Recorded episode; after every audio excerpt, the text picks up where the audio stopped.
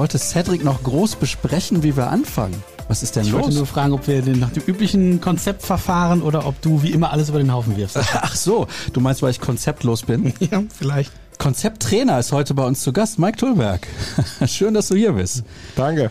Du bist eine Stunde vorher da gewesen. Und dann schreibt mir Cedric, Mike ist schon da. Und ich gucke nochmal in den Chatverlauf und gucke nochmal und sehe 10.30 Uhr und nicht 9.30 Uhr. Und ich dachte, ich habe mich vertan. Aber ich habe mich nicht vertan. Warum bist du so früh hier gewesen? Och, ähm, Am Endeffekt äh, liegt es wahrscheinlich daran, dass ich mir nicht angreifbar machen will. Und äh, wenn man eine Jugendmannschaft ah, trainiert und oh. äh, man immer sehr viel meckern, wenn irgendwas nicht steht, die kommen zu spät oder was anderes, dann, dann sage ich immer, man muss gut vorbereitet sein, man muss immer äh, von irgendwas ausgehen, da kann irgendwas passieren. Ich fahre ja die A40 von, von Essen hierhin. Äh, oh, da okay, kann ja, ja immer noch was passieren auf der Autobahn, Stau, was anderes. Ähm, deswegen, äh, ich will mir nicht vorwerfen können, dass ich zu spät komme. Nicht beim Dortmund, nicht hier und deswegen war ich 9.30 Uhr hier. Wir haben ja keine Strafkasse. Wie viel hätte es gekostet? Ich bin noch nie zu spät gekommen, deswegen das weiß oh, ich nicht. Wie viel nimmst du denn ein? Och, das macht der Physio, äh, deswegen ich, ich weiß nicht, äh, wie viel die dafür zahlen. Ich weiß aber tatsächlich, wer so spät kommt, aber mhm. mittlerweile passiert es sehr selten und wenn, dann hat es auch Gründe und dann äh, weiß ich auch vorher Bescheid. Fliegen die denn auch dann nach Mallorca von dem Geld, was sie in der Mannschaftskasse einnehmen, wie die ganzen Handballer zum Beispiel? Also letztes Jahr äh, sind die ja nach Malle geflogen, weil wir deutsche Meister geworden sind. Mhm, okay, äh, ja. Äh, jetzt sind wir westdeutsche Meister, aber nicht deutsche Meister und äh, dann wird nicht geflogen, aber wir machen oh, trotzdem, oh, eiskalt, ja. machen trotzdem einen, einen schönen Abschluss und machen was gemeinsam mit den Jungs und dann wird das Geld auch ausgegeben. Okay. Jetzt kam ich ja eben rein und dann habe ich gesagt, ja, ich mache eigentlich auch Handball-Podcast und dann hast du direkt erzählt, deine Mutter war Nationalspielerin. Fantastisch. Fantastisch. Da konnten wir direkt loslegen. Ich bin natürlich extrem neidisch auf die Dänen, was den Handball angeht. Die Frauen sind Vize-Europameister, die Männer sind dreimal hintereinander Weltmeister geworden. Ich finde das unverschämt und asozial den anderen Nationen gegenüber. du bist wahrscheinlich großer Fan. Guckst du tatsächlich viel Handball? Hast du da überhaupt die Zeit für? Ja, also sag mal EM, WM und so, das, das gucke ich schon alles. Das gucken wir als Familie gemeinsam. Äh, Mama lebt die Handball noch sehr. Äh, Papa war auch Handballer. Äh, Schwester war Profi, Handballerin. Also ich komme aus einer Sportlerfamilie und vor allen Dingen Handball, deswegen äh, wir, wir fiebern da schon mit. Wahnsinn. Wusstest du das, Hendrik? Nee, wusste ich nicht. Also ich meine, als Däne liegt das natürlich nahe, dass man da irgendwie verbandelt mit ist, aber diese Details kannte ich jetzt noch nicht. Aber wir haben uns auch ausgetauscht, wo er herkommt und so. Wir hatten ja ein bisschen Zeit eben. Ja, ja, ja, das stimmt, das stimmt. Ja, das ist für mich natürlich sehr interessant. Da müsste ich dich eigentlich direkt in den Handball-Podcast einladen, nach der Fußballsendung direkt ein bisschen über Die wird dann nicht so lange dauern, glaube ich, aber. Ja, ich glaube schon, dass es da viele interessante Themen gibt, weil du ja auch dann einen Einblick hast in zwei Sportarten. Und das ist ja eine Sportart, die ganz anders ist als Fußball, auf eine andere Art und Weise sehr komplex auch und mhm gibt ja auch Gründe, warum viel weniger Menschen Handball spielen als Fußball spielen. Also das ist sicherlich auch was Interessantes. Hier haben wir immer so ja, zehn Minuten, wo wir über Blödsinn reden am Anfang. Ja? So. Also haben wir schon dreieinhalb Minuten davon. Ja, genau, genau, genau. So, hier hat ein Hörer gefragt, weil ich frage bei Twitter und Instagram, habt ihr Fragen an die Gäste oder an den Kollegen beispielsweise? Und da fragt jemand, mich würde mal interessieren, ob Mike die dänischen Hotdogs vermisst. Die heißen Pölser oder wie spricht man die Hotdog aus? Hotdog ist vollkommen richtig. Ja, okay. Ja. Und ob er in Dortmund ein Lieblingsrestaurant gefunden hat. Ja, also das ist tatsächlich so, dass äh, wenn wir mit Auto unterwegs sind nach Dänemark und das ist öfters das Fall, als wir fliegen, dann, weil wir haben auch einen Hund. Ähm, das erste, was ich mache, wenn wir über die Grenze kommt und ist eine Kokjose holen, das ist eine Kakao aus Dänemark und zwei franzke Hotdogs. Oh. Äh, das ist, okay. äh, das mag ich sehr. Mittlerweile, äh, mein Vierjähriger weiß auch ganz genau, wann er seine Augen aufmachen soll, wenn er schläft im Auto, weil er hat auch Spaß dran. Äh, der, der Kleine mit zwei, der schläft noch durch, aber nee, das ist tatsächlich was, das, das esse ich sehr gerne. Ich vermisse das auch ein bisschen. Ähm, ich mag auch mal an, an eine Bockwurst hier oder äh, eine Bratwurst oder irgendwas anderes, aber das, das ist eine gute Frage, finde ich. Und Lieblingsrestaurant, jetzt, jetzt wohne ich ja in Essen. Ähm, Aber ich war ja mehrmals äh, in, in Smeckes, äh, Ah. weil wir natürlich da mit, damals mit U23 öfters mal da waren mit die Mannschaft. Deswegen, da, da finde ich, kann man gut essen. Und äh, den Besitzer kennt man ja auch. Äh, Ja, äh, haben wir schon sa- von gehört. Wenn ein Restaurant in Dortmund, dann wahrscheinlich da. Okay. Aber mit zwei Hotdogs kommst du nicht richtig weit, oder? Wenn, wenn ihr vier Leute in der Familie seid? Oder nur zwei für dich? Ja, man muss ja auch ein bisschen auf die Figur achten. Äh, Jeder kriegt einen halben. Halben ja. aber die zwei sind groß ist für mich. Ja, schön. Ich habe das das erste Mal kennengelernt, da war ich auf einem Jugendturnier in Esbjerg. Ach so, ja, da Ja. kommt meine Frau her. Oh, Respekt. das gibt's doch gar nicht. Dänemark ist ja nicht so groß. Ne? sind nur zwei, drei Städte. Ja, das stimmt, ja. Nein. Man braucht aber von, von der Grenze, braucht man bis nach, nach Kopenhagen schon ein paar Stunden, oder? Ja gut, das heißt tatsächlich so, ich komme ja aus, aus Farum, das ist ja 20 Minuten außerhalb Kopenhagen. Wahrscheinlich kennt man besser FC Nordjylland, äh, Fußballverein Erstligist, der da, da ist. Ähm, und da ist es schon so, dass wir über Hamburg fahren und dann mit der Fährge äh, einmal hochfährt und dann über die Insel halt so Kopenhagen fährt. Äh, da fahren wir nicht über die Brücke und wenn wir dann zu meiner Schwiegerfamilie fahren oder, oder Theas Familie halt dann in Eschberg fahren wir halt direkt hoch Flensburg und dann zu Eschberg rüber. Hm, Die Strecke von Dortmund nach Esbjerg ist auch scheiße. Immer wenn man nach Hamburg fährt oder man muss an Hamburg vorbei, Cedric, ich weiß nicht, wie oft du da schon hergefahren bist, ist immer Stau. Mich Ja, ich stand da. Muss man dann nachts fahren. Ne? bin- Aber- Ja, gut. Antizyklisch fahren. Antizyklisch, Ja. Was was natürlich. gelernt heute. Ja. Antizyklisch. Aber Ja. das stimmt, aber, aber wenn man einmal über die Grenze ist, finde ich, sobald du wirklich in Dänemark bist, ist das ja total angenehmes Fahren. Das ist immer wie wirklich.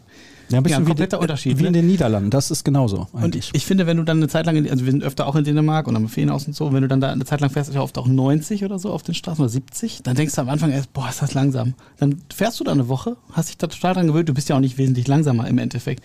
Sobald du wieder über der Grenze bist, merkst du, wie hektisch hier alles ist und oh, sofort wieder Stau und irgendwas gesperrt und was kaputt. In Dänemark funktioniert das alles. Danke für die lobenden Worte. Ja, ja es ist ja so. Ne? Deswegen fährst du halt auch von Essen drei Stunden vor dem Podcast los, damit du pünktlich da bist. Ja, es, es geht. Ich, also für die Uhrzeiten, wo ich fahre, ich glaube, fahre ich so 45 Minuten hin nach Prag und 35 nach Hause. Das hält sich schon alles im ja, Rahmen. ja, das ist okay. Ja. Das denke ich auch, ja. Aber du wohnst dann freiwillig in Essen, ne? Muss aufpassen, wenn meine Frau äh, ja, so, äh, ja, es ist tatsächlich so, dass äh, ich war leider als, als Fußballer selber sehr oft und, und verletzt und auch mit größerer Verletzung äh, äh, hatte ich auch so kämpfen und ähm, ich bin ja dann über Oben- Umwege irgendwann in der zweiten Liga gelandet in Oberhausen, ähm, hat da kaum gespielt, weil ich auch verletzt war. Ähm, und da haben wir über, ja, es war ein, ein Zufall, sind wir in Essen gelandet, in den Rüttenscheid und äh, Oh, das ist aber eine schöne Ecke. ja, dann hat meine Frau sich da ein bisschen in die Ecke verliebt, Rüttenscheid, Brednei und deswegen haben wir, ja was ist das, über zehn Jahren, wir waren ja zwischendurch mal zwei Jahre in Dänemark, aber insgesamt glaube ich schon mittlerweile zehn Jahren wohnen wir dort in Rüttenscheid und, und Brednei. Ich arbeite sehr viel und äh, deswegen ist es auch wichtig, dass meine Frau sich wohlfühlt und äh, da hat ja ihre Freunde von damals und äh, die hat auch Badminton gespielt damals und äh, was ja auch ein, ein Sport ist in Dänemark, wo wir nicht so verkehrt sind. Äh, Oh ja, das stimmt. ähm, aber ähm, deswegen passt es halt und äh, dann kann ich auch mh, den kleinen Stück dann fahren, ähm, weil wir kennen uns da gut aus und die hat ihre Freunde da und ich muss mir nicht so viele Gedanken machen, um dass ich wohlfühle, wenn ich viel weg bin, deswegen passt Mhm. es. Ist nicht ein Däne Weltmeister im Badminton? Äh, Victor Axelsen. Ja. Sascha ist Wahnsinn. Auch Eishockey, den kannst du fast keine Sportart. Ich weiß nicht, wie Eishockey- es im Schach aussieht, Eishockey kenne ich einen dänischen Spieler auf jeden Fall, Lars Eller. Ja. Lars Eller von Colorado Avalanche, glaube ich, aktuell. Ich das ist aber doch sicher. der Club, den du immer ziehst, Colorado Avalanche. Ja, tut mir leid. Er hat vorher bei den Montreal Canadiens gespielt und ich glaube auch bei den Washington Capitals. Also das mit den richtig? Sportler, was er kennt, dann kennt er fast die, die Hälfte von den Anwohnern in Dänemark. Ja. Ja, ja, ja, das, das ist tatsächlich so. Das glaube ich auch. Ein Handballer. Ich, ich schwärme immer noch von einer Handballerin, die du auch kennen müsstest, die ich unglaublich gerne mal im Interview begrüßen würde. Anja Andersen. ja, das war mir so klar. Ja, es war klar. Anja Andersen, äh, um das ein bisschen zu erklären, kann man vielleicht vergleichen mit Magic Johnson. Hat die auch selber gemacht. Ja, ja, Ja, ja, ja. deswegen. Also die hat so, ich sag mal so eine Art Street-Handball gespielt. Wahnsinn. Wahnsinn, wie die gespielt hat. Ja, und die war natürlich auch für Journalisten, äh, ich glaube, sehr angenehm, weil man hat immer was bekommen. Also die war sehr offen und sehr emotionell immer dabei. Und, Das erinnert mich jetzt auch an dich, muss ja, sehr, sehr viele rote Karten, nicht nur als Spieler, sondern auch als Trainerin danach. Oh, Äh, oh, da gibt's Szenen. Äh, Das, äh, ja, ja. mein lieber da Mann. bin ich äh, sehr ruhig gegenüber. So, Ja. handsam. Ja. Oh ja, sie, sie war völlig verrückt, aber man hört von ihr gar nichts mehr. Ne, die hat sich so ein bisschen zurückgezogen. Ja, ja, ja. schade. Vielleicht finde ich sie irgendwann. Dänemark ist ja nicht so groß, hast du ja, gesagt. Dann fahre ich da hin und guck mal, wo sie ist. Vielleicht finde ich sie dann. Okay. Ja, jetzt sind die ungefähr zehn Minuten vorbei. Jetzt können wir auch anfangen mit Fußball. Und ach so, eine Frage habe ich noch. Der größere von deinen beiden Kids, spricht er schon Deutsch? Er spricht Deutsch, ja. Ja, ja, ja okay. Gut, geht ja wahrscheinlich dann ganz normal auf eine deutsche Kita und dann ja, genau. lernt man schnell. Ja. Okay.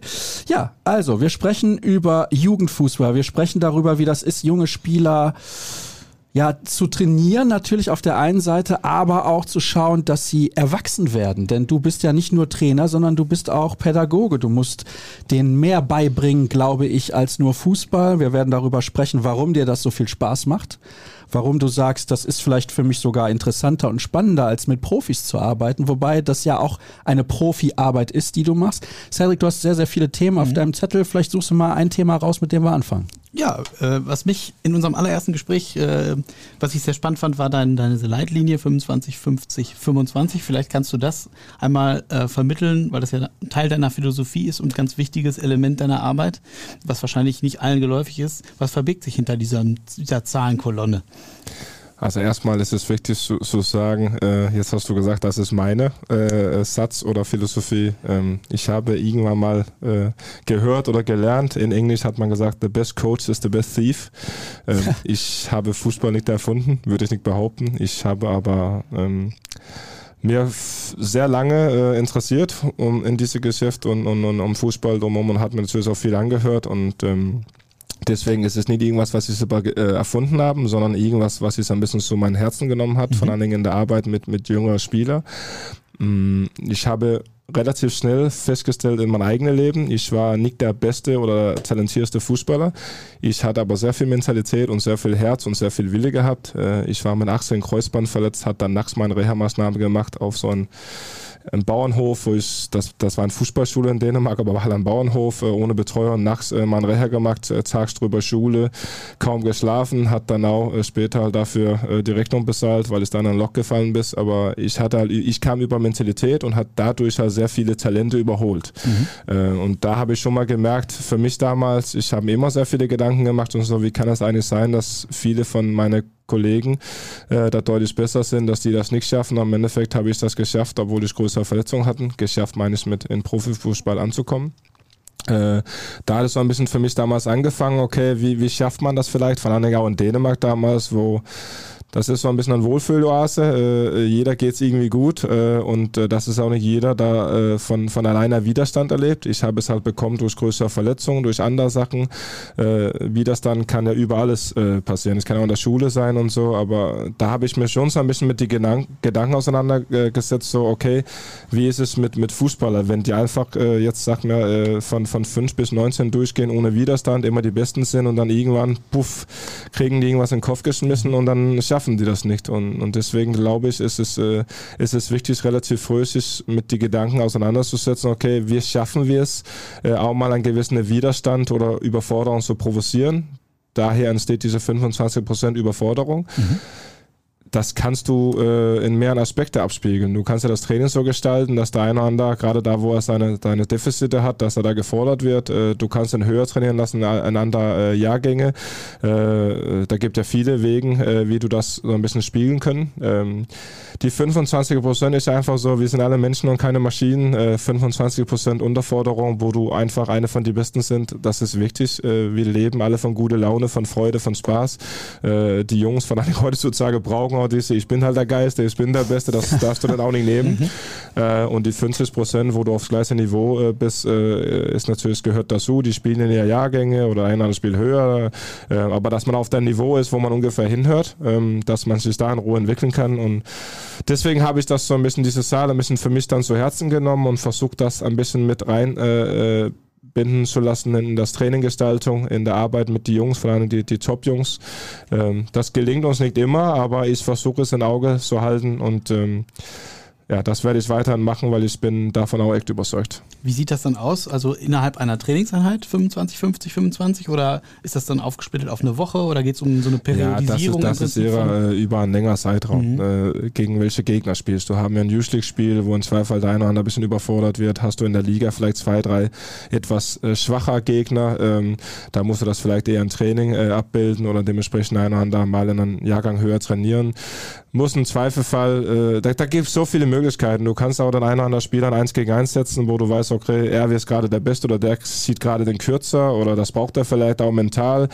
Äh, Bradley Fink äh, äh habe ich sehr, sehr mit unser Trainerteam, äh, ich habe auch so einen Berater darüber informiert, da haben wir über einen längeren Zeitraum, äh, wo er Jungjahrgang war, es also mit ihnen in diese Aspekt halt gearbeitet, weil den haben wir erstmal ein bisschen fallen lassen. Ähm, er hat sehr viel Widerstand erlebt und, äh, und äh, hat sich dann in seiner eigenen Art und Weise und natürlich musst du die auch so ein bisschen begleiten und mithelfen und da war noch der ein oder andere Spaziergang nötig am Phoenixsee und so, aber dass du dann auch guckst, okay, wie, wie jetzt hast du dich so ein bisschen in, in ein Loch drin, wie kriege ich den dann raus? Hat er, versteht er das überhaupt? Weil die müssen auch in der Lage sein, das irgendwie selber so reflektieren und mhm. rauszukommen. Und es ist alles nicht so einfach und es gelingt auch nicht beim jeder, aber Bradley war halt für mich so das beste Beispiel bis jetzt, weil, weil das war, das war so ein klares Ziel von mir auch, äh, mit denen in diese äh, Aspekt zu arbeiten, deutlich mehr Widerstand, den Jungen ein bisschen äh, auch, ich würde jetzt nicht sagen auseinanderzunehmen, das hört sich so schlimm an, aber, schon aber dann ein bisschen, fordern. ja, ja, und äh, äh, hat denn unter anderem, ich, ich weiß es noch, ich habe noch Szenen auf meinem Laptop davon, wo ich den 1 gegen 1 gegen Leon Simmons da mal spielen lassen haben. Ich glaube, da hat mit neun Tore verloren. Körpersbach ist leckt, hat seinen Kopf hängen lassen und so, aber den Bradley Fink, was wir in der Basel verkauft haben, äh, könnte stolz auf sich sein. Äh, an, an, an Top-Spieler wird seinen Weg gehen in Herrenfußball. Ähm, aber das war so ein klarer Plan über Monate, wie man, wie man den, äh, und ich, ich, ich habe halt äh, Bradley immer gesagt, äh, in Spaß am Anfang, du bist, äh, was heißt ein Waschlappen? und Und, äh, und am Ende habe ich denen gesagt, jetzt bist du ein Mann. Äh, mhm. und äh, das war spannend, das war sehr spannend. Äh, aber du musst auch vorsichtig sein. Die sind Kinder, die sind jung. Du, du musst natürlich, du darfst die nicht komplett hängen lassen. Äh, aber der eine oder andere tut das mal gut, äh, auch mal Widerstand zu erleben und manchmal auch zu erleben, dass Fußball nicht fair ist, weil Fußball ist nicht immer fair, der, der Welt ist nicht fair. Das Aller, Allerwichtigste, meine Behauptung ist, dass du vorher mit denen was aufgebaut haben auf der menschlichen Ebene, mhm. dass die merken, okay, klar, der eine oder andere, mir, äh, der mir auf die Linie sieht, würde denken, boah, äh, was ist mit denen los? Äh, weil ich bin halt sehr emotionell, aber dass die Jungs merken, so wie wir jetzt, jetzt sitzen, dass es, der, der Typ ist in Ordnung, der kümmert sich um mich, der, der ist auch äh, bereit, das extra Schritt für mich zu machen und das nicht nur hier in Dortmund, sondern auch, wenn, wenn ich was anderes brauche, der, der, den interessiert das, wie geht's meine Freundin, meine Familie und so, weil ich glaube, gerade da hast du auch die Möglichkeit, mit denen so zu arbeiten, weil dann wissen die auch, obwohl es vielleicht gerade weh tut, so mach's mal deutlich, das ist kein Arschloch, sondern äh, er hat wahrscheinlich einen ein Plan damit. Ähm, er will was Gutes für dich. Genau, und das mhm. müssen die natürlich wissen. Das setzt ja. aber sehr viel Reflexionsvermögen auf jeden Fall voraus, was du schilderst. Ne? Ja. ja. Also, was ich da sehr interessant finde, ist, sagen wir mal, du hast einen Kader von 20 Spielern, mit denen du arbeitest. Du brauchst ja für 20 Spieler einen unterschiedlichen Plan. Ist das manchmal für dich auch schwer? Ja, also erstmal ist es wirklich so, wenn äh, mittlerweile ist, äh, es ist ja nicht so wie vor 20 Jahren, wo ein Trainer gab, sondern ich habe ein riesen Trainerteam um mich drumherum, äh, da mir sehr, sehr viel abnimmt. Ähm, wir sind eine Gruppe von, von erwachsenen Menschen, da die Jungs in, in jeden Tag halt betreuen. Und, und manchmal ist es dann auch so, dass äh, ich an Daniel Rios hinschicke äh, und sage, jetzt musst du da mit dem mal kurz reden und so. Ich glaube, da braucht man Ruhe von seinem Cheftrainer zwei Wochen oder so. Das, das ist ja alles so, muss man sich halt absprechen. Aber es ist natürlich, ist klar, also wir, wir haben dann einen Zeitraum, äh, normalerweise zwei Jahre, einander drei Jahren, wo wir mit den Jungs zusammenarbeiten. Und äh, da muss man halt gucken, wie man da nicht nur Fußballer, sondern auch menschlich am meisten rausbekommt, dass die so gut wie möglich dastehen, wenn die den Jugendbereich verlassen. Äh, das ist nicht immer einfach. Ich würde auch nicht behaupten, dass es dass uns gelingt jedes Mal beim jeder Spieler. Ich würde behaupten, dass es sehr uns, also dass es uns oft gelingt und vor allen Dingen ist es auch wichtig zu erwähnen und das ist auch kein Geheimnis. Äh, wir haben nicht 20 Top-Talente. Natürlich ist unser Ziel, jeder Spieler zu helfen. Aber als Cheftrainer in Borussia Dortmund in U19 soll es auch jeder klar sein, dass, äh, dass mein Auftrag auch ist, vor allen Dingen auch die Besten äh, in, in, in, in Profikader äh, dementsprechend im besten Fall zu bekommen oder woanders. Deswegen, äh, wir teilen uns das auf und, und, wir wollen jeder Spieler helfen, aber, aber am Endeffekt äh, ja, sind wir sehr viele Leute dran. Ich finde das deswegen sehr spannend, weil ich ja eben gesagt habe, du bist nicht nur Trainer, sondern du bist auch Pädagoge. Und das zeigt das ja sehr genau, dass du auch mit den Menschen arbeiten musst, nicht nur mit den jungen Fußballern, sondern die haben ja noch sehr viel Leben vor sich. Nicht nur Fußballerleben, sondern auch sehr viel Leben. Ich würde gerne von dir wissen, was ist für dich persönlich die wichtigste menschliche Eigenschaft, die ein Spieler mitbringen muss, wenn er bei dir erfolgreich sein möchte? Das ist eine gute Frage. Selbsteinschätzung. Mhm. Also, dass er weiß, was er gut und schlecht macht. Muss auf jeden Fall lernen. Ähm, äh, ich glaube, das hatte ich wahrscheinlich vor zehn Jahren geantwortet. Ähm, aber die Jugendliche, was wir jetzt heute bekommen, ähm, äh, da hakt es teilweise auf die Selbsteinschätzung mhm. äh, und, und das hat mehrere Gründe. Dann können wir einen kompletten Podcast drüber drehen. Ja, ähm, gerne, nächste Woche. Aber, aber im Endeffekt, äh, ich habe auch aus Sete gesagt, wo wir, wo wir vorher zusammen saßen vom Podcast, die haben ja mittlerweile zwei Identitäten, also die oder zwei Leben, die haben, die sind Fußballer und dann alleine die sozialen Medien. Äh, ja, ja. Äh, ist ja mittlerweile, äh, was da los ist, ist ja Wahnsinn. Äh, da geht da einer live und sitzt da und unterhält dann keine Ahnung wie viele Followers und so. Äh, also das, das, ist, das, ist, das ist sehr, sehr viel. Ähm, die kriegen dann oft so hören von jeder Ecke, wie toll die sind. Ähm, und dann trotzdem ist dann einschätzen zu können und und, und, und greifen zu können, wo stehe ich eigentlich jetzt gerade, das ist sehr, sehr, sehr schwierig für die. Natürlich bedeutet auch die Umfeld sehr, sehr viel, das enges Umfeld, die Eltern, im Zweifel auch Berater. Äh, wie sehen die die Sachen? Ähm, aber das ist ein Riesenvorteil, wenn der Junge selbst, vor allen Dingen, die sind ja auch zu Teil erwachsen bei mir, wenn die ein Gefühl dafür haben, also ein, ein, ein gesundes Selbsteinschätzung, weil dann ist das natürlich auch deutlich einfacher, mit die zusammenzuarbeiten, äh, vor allen Dingen auf die, auf die Defizite. Würdest du sagen, dass das ja, mit eines der entscheidenden Kriterien dafür ist, wer es letztlich wirklich packt, denn dass die, deine Jungs kicken können, alle deine Jungs und wahrscheinlich alle, die bei Borussia Dortmund auf einem gewissen Level Fußball spielen, sind erstmal gute Fußballer, aber den Sprung wirklich zu Profifußball schaffen ja trotzdem nur eine Handvoll Jungs. Ja, ja. Was sind die entscheidenden Kriterien dafür, dass man das schafft aus deiner Sicht? Ja, im Endeffekt ist, ist, ist Fußball ja ein Wettkampf mit deinen eigenen Mitspielern, äh, weil am Endeffekt äh, sind wir eine Mannschaft, aber es geht ja darum, für jeder Einzelne, dass die so weit kommen wie möglich. Das sind die von der Mannschaft abhängig, das wissen die auch. Äh, aber so wie ich die Jungs sage, geht es ja nicht da, nur darum, was die machen, wenn wir da sind, sondern was machen, wenn wir nicht da sind. Und das ist entscheiden. Also das ist ja für mich immer sehr spannend. Ich bin halt sehr oft in Brakel und, und auch, wenn, auch, wenn, wir frei haben.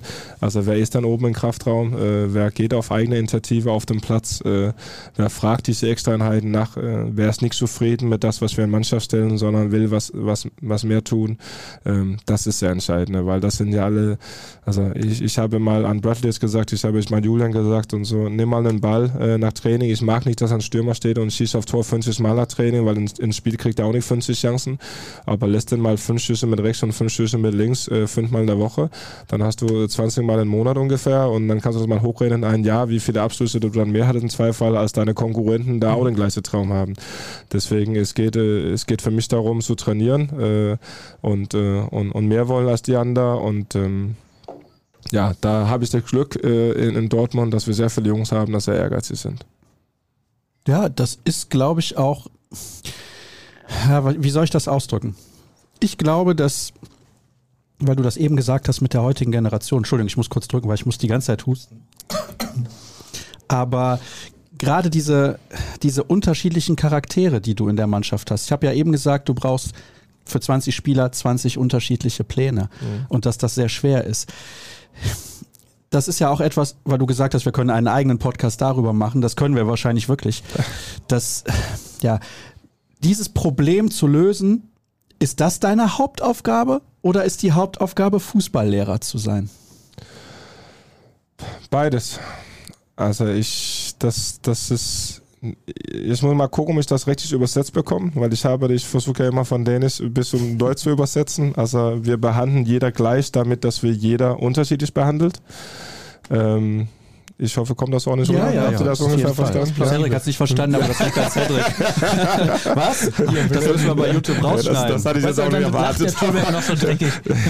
ähm, ja, und, und, und das ist ja genau das Ding. Ähm, du, wir sind alle unterschiedlich. Du musst irgendwo einen Rahmen schaffen, wo wir die gleichen Regeln haben. Äh, aber nichtsdestotrotz äh, darfst du nicht vergessen, dass wir alle unterschiedlich sind. Äh, und, und deswegen sind wir auch so aufgestellt, wie wir sind. Also, weil wir haben ja nicht nur äh, Fußballtrainer äh, bei uns, sondern auch äh, Sportpsychologen und, und was weiß ich nicht alles mittlerweile. Das, das brauchen wir auch. jetzt sagtest du, ich bin Pädagoge. Mama, meine Mama war 35 Jahre Pädagoge. Ich würde jetzt nicht behaupten, dass ich das bin, ich, weil ich habe das nicht gelernt, aber es ist halt wichtig, dass man, vor allem mit, mit den Jungs heutzutage, dass man eine gewisse Empathie hat, dass man, dass man sich ein bisschen in ihrer Situation hereinsetzen können. Die, die Jugend, die verändern sich immer. Ähm, und ähm, das finde ich ja gerade so interessant, äh, weil man muss sich ja auch selber anpassen. Also wir haben ja auch das Thema vorher gehabt, äh, alleine Besprechung äh, in, in der Woche oder vom Spiel, wo ich halt auch merke, äh, diese TikTok-Generation, da halt äh, hier mit ihr Handy sitzt und äh, ja, äh, mehr als 160 Seiten gibt nicht mehr und dann nach 10 Minuten habe ich den Gefühl, dass die alle rechts und links gucken oder nicht alle, aber, aber viele, und dass du die mehr einbinden müssen in die Besprechung, die mehr fragen müssen, die mehr reinholen müssen als vor fünf Jahren. Äh, das finde ich halt so interessant. Ja, ich habe auch mal gelesen, dass die Aufmerksamkeitsspanne bei den Jugendlichen heutzutage bei 1,6 Sekunden oder sowas liegt. Also wenn die bei Social Media unterwegs sind und etwas dauert länger als 1,6 Sekunden, dann wird schon weiter geswiped. Ja. Ich finde die Entwicklung nee, Ich glaube, das ist Tinder, oder? Was das heißt. das, das ist links oder rechts, aber ich meine, das ja, haben stimmt, die auch mal erzählt. Ja, ja. Bei Sascha nach. Ja, ja. natürlich, natürlich. Gut, okay. Das durcheinander gehauen. Weil als du 18 warst und bist mit dem Mannschaftsbus irgendwo hingefahren, da habt ihr noch Karten gespielt. Ja. ja da habt ihr nicht Videos geguckt und alles, sondern, oder ihr habt Videos geguckt, aber mit so einer Kassette, die man in einen Rekorder gesteckt hat, ja, und dann war das Bild auch noch schlecht und der Ton scheiße. Du hast eben gesagt, als du dich verletzt hast mit 18, da bist du in ein Loch gefallen. Mhm. Ich würde gerne das nochmal mit reinnehmen. Das passt ja ein bisschen dazu. Vielleicht kannst du mal erzählen, wie war das damals für dich persönlich und wie hast du aus dem Loch wieder rausgefunden? Was ist passiert? Also was passiert ist, ist, dass ich so ein, ein Mensch bin, dass wenn ich mir irgendwas vornehme, dann lasse ich mir das nicht mehr nehmen. Und äh, ich habe mir im Alter von 18 den, den Kreuzband verletzt, hinterer und vorderer. Und äh, ich war damals auf einer Fußballschule, fünf Stunden entfernt von meinen Eltern. Ähm, das war damals begrenzt. Wir hatten Fleming Paulsen als Trainer.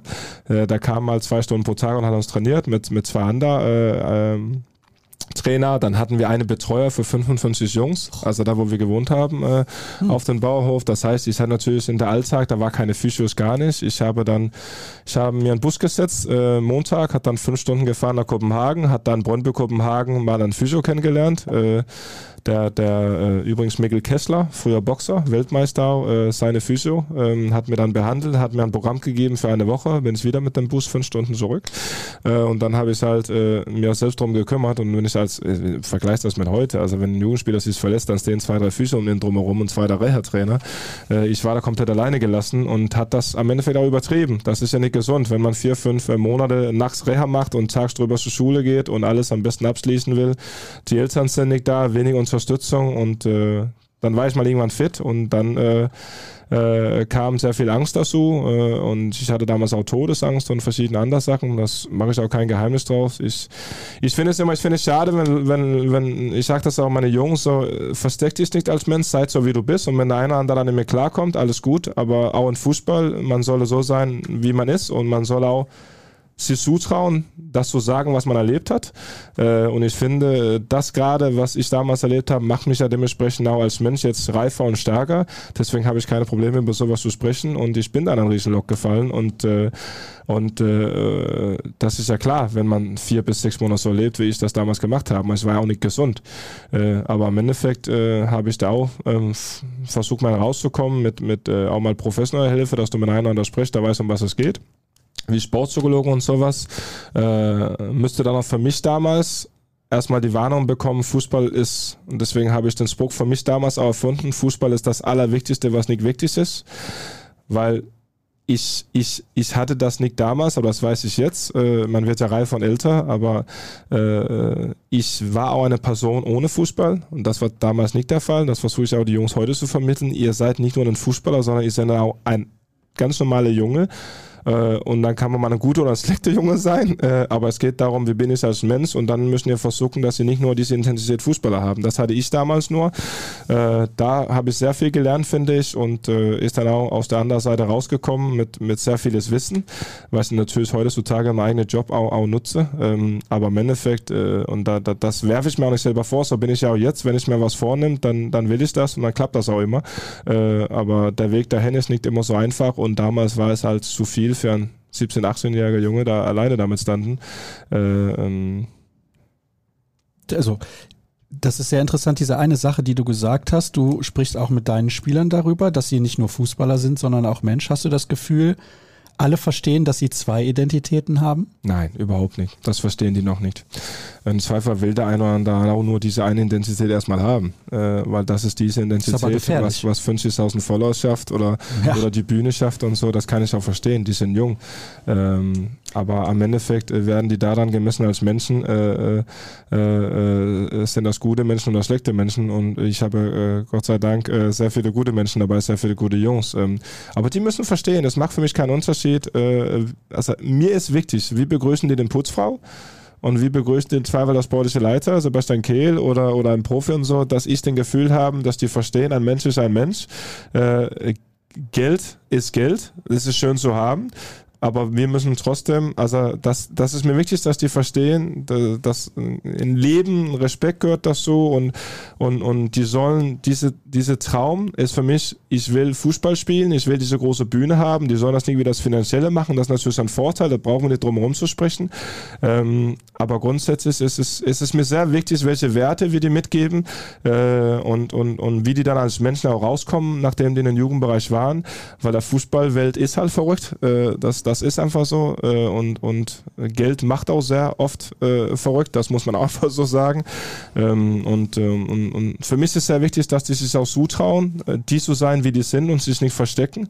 Ähm, also das ist ja, das sind ja so viele Themen, also ähm, wo, wo es darum geht, okay, äh, kann man die wahre Gesicht zeigen, weil vielleicht mache ich mir angreifbar also ich bin die Überzeugung, äh, äh, wenn man authentisch ist und ehrlich ist, dann äh, die, dass sich für dich entscheiden, ob es als Fußballer ist oder als Trainer, in meinem Fall, äh, die entscheiden sich dann dafür, weil die wissen, was die bekommen. Und wenn einer sagt, ich mache das nicht, weil er das und das gesagt hat oder das und das in der Vergangenheit hatte, dann ist es ja sowieso keine passende Verein, um es dann Fußballer oder, oder Trainer bist. Deswegen hoffe ich, dass die Jungs das auch mal mitnehmen, äh, dass die authentisch sind, dass die offen sind, dass die ehrlich sind, dass sie sich zutrauen, sich selbst zu sein äh, und vor allen Dingen, dass die, dass die dann auch verstehen, äh, Fußball ist, ist Fußball, das ist verrückt aber wir sind alle Menschen und äh, äh, die haben ein Glück, dass die durch ihr, durch, durch ihr Hobby und, und Qualität halt am Ball äh, sich ein sehr schönes Leben schaffen können. Aber ähm, wir bleiben alle Menschen und, und das ist mir sehr wichtig, das mitzugeben. Mhm, das finde ich extrem spannend. Ich könnte mit dir und Cedric über dieses Thema sicher noch eine halbe Stunde darüber ich sprechen. Ich versuche mich kurz zu halten, aber wie ihr auch gerade merkt, ich könnte sehr lange darüber, darüber sprechen, ja, weil es mir natürlich sehr am Herzen liegt. Ich finde es ja. auch sehr, sehr spannend. Ja. Das ist ein ganz, ganz wichtiges Thema, das weit über den Sport hinausgeht. Genau. Also das ist ja auch noch, auch noch da so ein Punkt. Wir hatten mal einen Gast, Gerd Kolbe, der war schon ein paar Mal hier, BVB-Archivar, der die alten Sachen von Borussia Dortmund, historischen Sachen immer bei sich zu Hause hat und ein großes Archiv über alle Statistiken und Zahlen und Spiele und so weiter. Den habe ich mal eingeladen und da hatte ich mir vier Themen aufgeschrieben, habe gesagt, ja, über die vier Themen möchte ich sprechen. Zum Beispiel die Geschichte des Westfalenstadions und ja, dann habe ich gemerkt, wir haben nur über die Geschichte des Westfalenstadions gesprochen. Cedric hat auch viele Zettel, nicht viele Zettel, viele Themen auf seinem Zettel. Ja. So ist es richtig. Ich kann dir jetzt schon sagen, die Hälfte, das wird nichts. Deswegen musst du sehr gut auswählen. Das ist nur ein Reservoir, aus dem ich schöpfen kann. Ja. ja vielleicht soll ich einen Punkt oder Ja, natürlich, nein, nein, gerne. Was er ein bisschen reinspielt in das, was du gerade genannt hast, ähm, ist ja, dass in den letzten Jahren sehr viele Spieler sehr jung auch den Durchbruch geschafft haben, ja. wenn ich an Yusufa Mokoko denke oder Jamie Wino Gittens, die du auch beide trainiert hast. Dadurch entsteht ja eine hohe Erwartungshaltung. Einerseits von außen, von den Fans, vielleicht auch vom Verein. Der, die, das Nachwuchsleistungszentrum von Borussia Dortmund gilt ja als herausragend in Deutschland, auch in Europa hat es einen hohen Stellenwert. Und es geht ja auch einher damit, dass die Spieler selber, auch alle, die danach kommen, eine hohe Erwartung an sich haben und vielleicht auch weniger Geduld. Aber es kann ja nicht jeder gleich mit 16, 17 Jahren es wirklich auch zu den Profis schaffen. Mhm. Wie schafft man das, das den Jungs zu vermitteln? Und das ist, geht ja dann auch darum, einerseits. Das würde ich auch gerne wissen. ja, offensichtlich klappt es ja bislang ganz gut. Also ja. du musst sie ja ein Stück weit erden, um ihnen klarzumachen, pass auf, das kann nicht jeder schaffen und trotzdem ja sie bestärken über Wurzeln und Flügel, würde ich mal sagen. Musst du ihnen ja beides gleichermaßen geben, ne? Ja. Das ist natürlich nicht einfach. Und im besten Fall äh, stehen die auch alle mit 17, aber das ist ja nicht möglich. Mhm. Ähm, ist es klar, dass wir den anderen Spieler äh, die letzten Jahre hatte, das sehr früh geschafft hat und dadurch äh, erhofft sich auch manche andere, äh, den Sprung sehr früh zu machen. Ähm, ich glaube, das relativiert sich jetzt wieder ein bisschen, ähm, weil immerhin vor allen Dingen bei uns, ähm, wir bilden ja nicht nur aus für einen Bundesligist, sondern auch einen Champions Ligist. Ähm, da kannst du nicht erwarten, dass, äh, dass wir Spieler mit 16, 17 die ganze Zeit durchbringen. Ähm, das ist halt so. Wenn man jetzt den 04er-Jahrgang nimmt, hatten wir schon dieses Jahr eigentlich vier spielberichtige Jungs ge gehabt bei uns. Äh, also wir hatten äh, Mekuko, äh, wir hatten Jamie, wir hatten Tom, der eigentlich auch 19 spielen können. Wir hatten Abdu Kamara in U23, der auch 19 spielen können. Äh, wir haben viele da schon einen Sprung im Herrenbereich frühzeitig geschafft haben. Nächstes Jahr äh, wird es nicht so viele sein und wie gesagt, ich glaube, das wird sich ein bisschen relativieren, äh, weil das ist, das ist nicht der Normalfall, dass die Jungs so früh ähm, ja, da oben dabei sein können. Da, da muss man auch ein bisschen Geduld haben, das müssen die Jungs auch. Mhm. Ähm, und ähm, das, das wird sich wieder finden. Okay, wenn wir jetzt mal über die ein, zwei Kandidaten vielleicht sprechen, die denen womöglich der nächste Sprung zugetraut wird, also Julian Reikhoff, über den zuletzt viel berichtet wurde. Ajax Amsterdam, ja. Rückholaktion, reicht schon für die Profis, es gibt da unterschiedliche Meinungen. Äh, wie siehst du ihn und welche Entwicklung traust du ihm zu?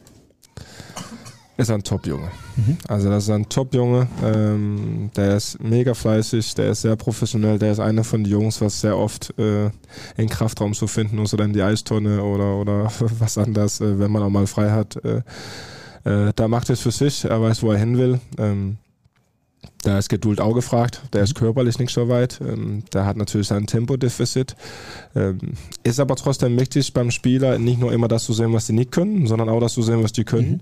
Mhm. Ähm, und, und Julian ist in einer Mannschaft gut aufgehoben, wo man einen Ball viel hat, wo er ein bisschen schwimmen kann, äh, wo er nicht so viel Mann gegen Mann Situationen bekommt vorne drin.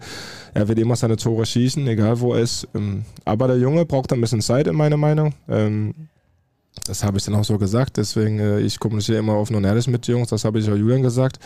Äh, er hat seine Meinung dazu äh, und, und äh, Das ist eine andere? nee, nicht unbedingt, die würde ich jetzt auch nicht verraten, weil, weil das ist eine Sache zwischen mir und ihn. Ähm, aber er wird seinen Weg gehen. Ich kann nicht sagen, äh, äh, wann oder wo oder äh, ob er bei uns es schafft. Das, das kann ich nicht prognostizieren, aber ähm, es macht Spaß mit denen und er wird Monat für Monat besser. Mhm. Und da muss man ein bisschen Geduld haben. Man darf halt nicht vergessen, er ist U18-Spieler und ähm, dann ist es auch nicht jeder gelungen, äh, so einen Körper haben, äh, zu haben, wie der eine oder andere das frühzeitig geschafft haben. Und da braucht der Junge ein bisschen mehr Zeit.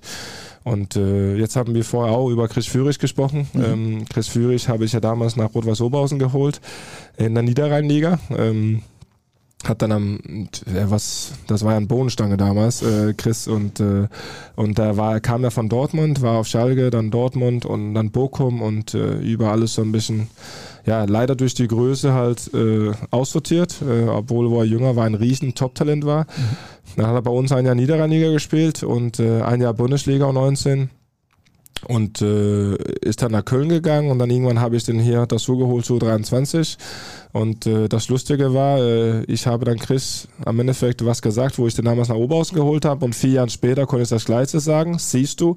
Und das, was ich denen gesagt habe, war, ich kann dir versprechen, du wirst Bundesliga-Profi. Du musst aber einen Umweg gehen, dein Körper lässt das nicht zu.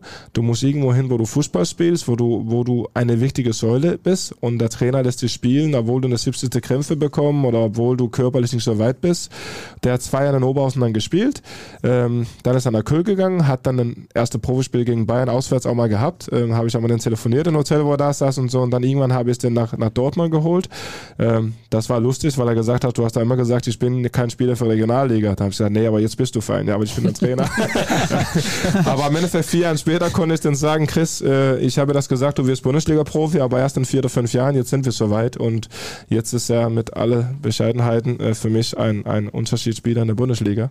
Ähm, deswegen, für ein oder andere braucht halt ein bisschen mehr Zeit. Die müssen nicht alle mit 18 oder 19 in der Bundesliga stehen. Mhm. Das muss man aber eben auch vermitteln. Und Geduld ist ja gerade im Profigeschäft ein sehr, sehr rares Gut. Ne? Ja, das ist richtig. Ja. Man muss ja auch den Club haben, der dann die Zeit hat und sagt, Ja. okay, wir trauen dir die Entwicklung zu. Ja, Ja. weil du eben gesagt hast, Borussia Dortmund, also wir bilden aus für einen Champions-Ligisten und das ist genau das Problem, sage ich jetzt mal. Bei einem Champions-Ligisten ist die Geduld weniger vorhanden als bei einem normalen Bundesligisten. Das ist auch nicht schlimm, das ist ja auch richtig so. Also sie müssen Spieler bekommen auf Champions League Niveau, sonst spielen sie irgendwann nicht mehr Champions League, das ist ja auch normal. Und Borussia Dortmund hat ja auch einen gewissen Druck insgesamt. Klar, da spielt auch Geld eine große Rolle. Haben wir durch Spieler wie Mario Götze, Jaden Sancho, jetzt Jude Bellingham, vielleicht zu große Erwartung, dass immer der 16, 17, 18-Jährige kommt, der schon überragend Fußball spielen kann?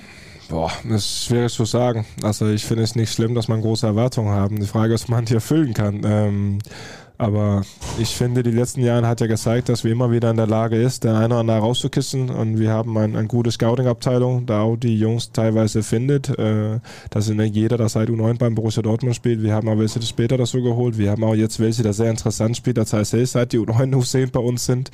Ähm, jeder geht, geht einen unterschiedlichen Weg. Aber, aber klar, es ist, es ist halt schwieriger auszubilden für einen Champions League. Es steht ja außer Frage, weil es ist halt ein, ein höheres Niveau. Anspruch ist, ist sehr groß, aber wenn man unser Profikader anguckt, ist es ja schon so, dass sehr viele jüngere Spieler ihre Spielchance bekommt und ihre Spielzeit bekommt. Äh, und dann äh, ist es ja kein Nachteil für uns als Verein, dass wir da Edin äh, stehen haben als Cheftrainer, der selber in Nachwuchs tätig war.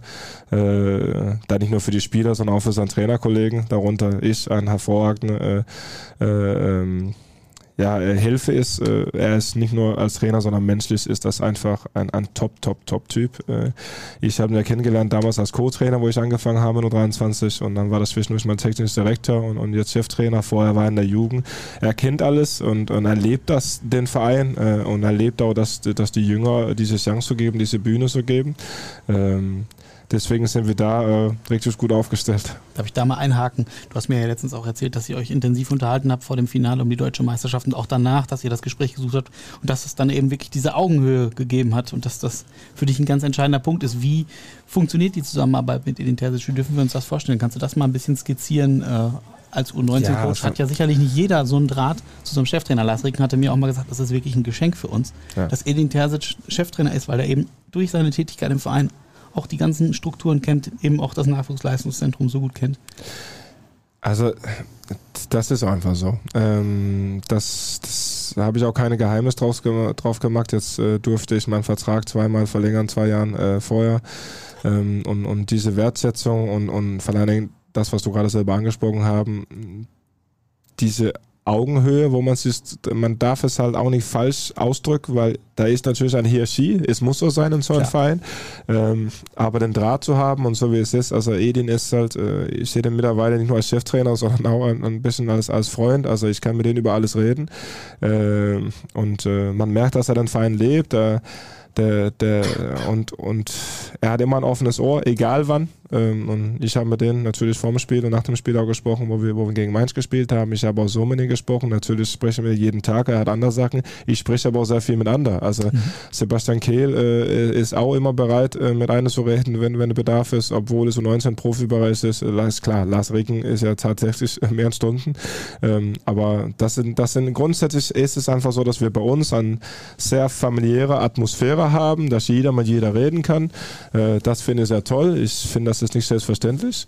Ähm, und ähm, das hilft ja auch, sag mal so, ein junger Trainer wie ich, auch in meiner eigenen Ausbildung, weil ich will ja auch jeden Tag besser werden, dass, äh, dass es so offen ist, dass man sich austauschen kann.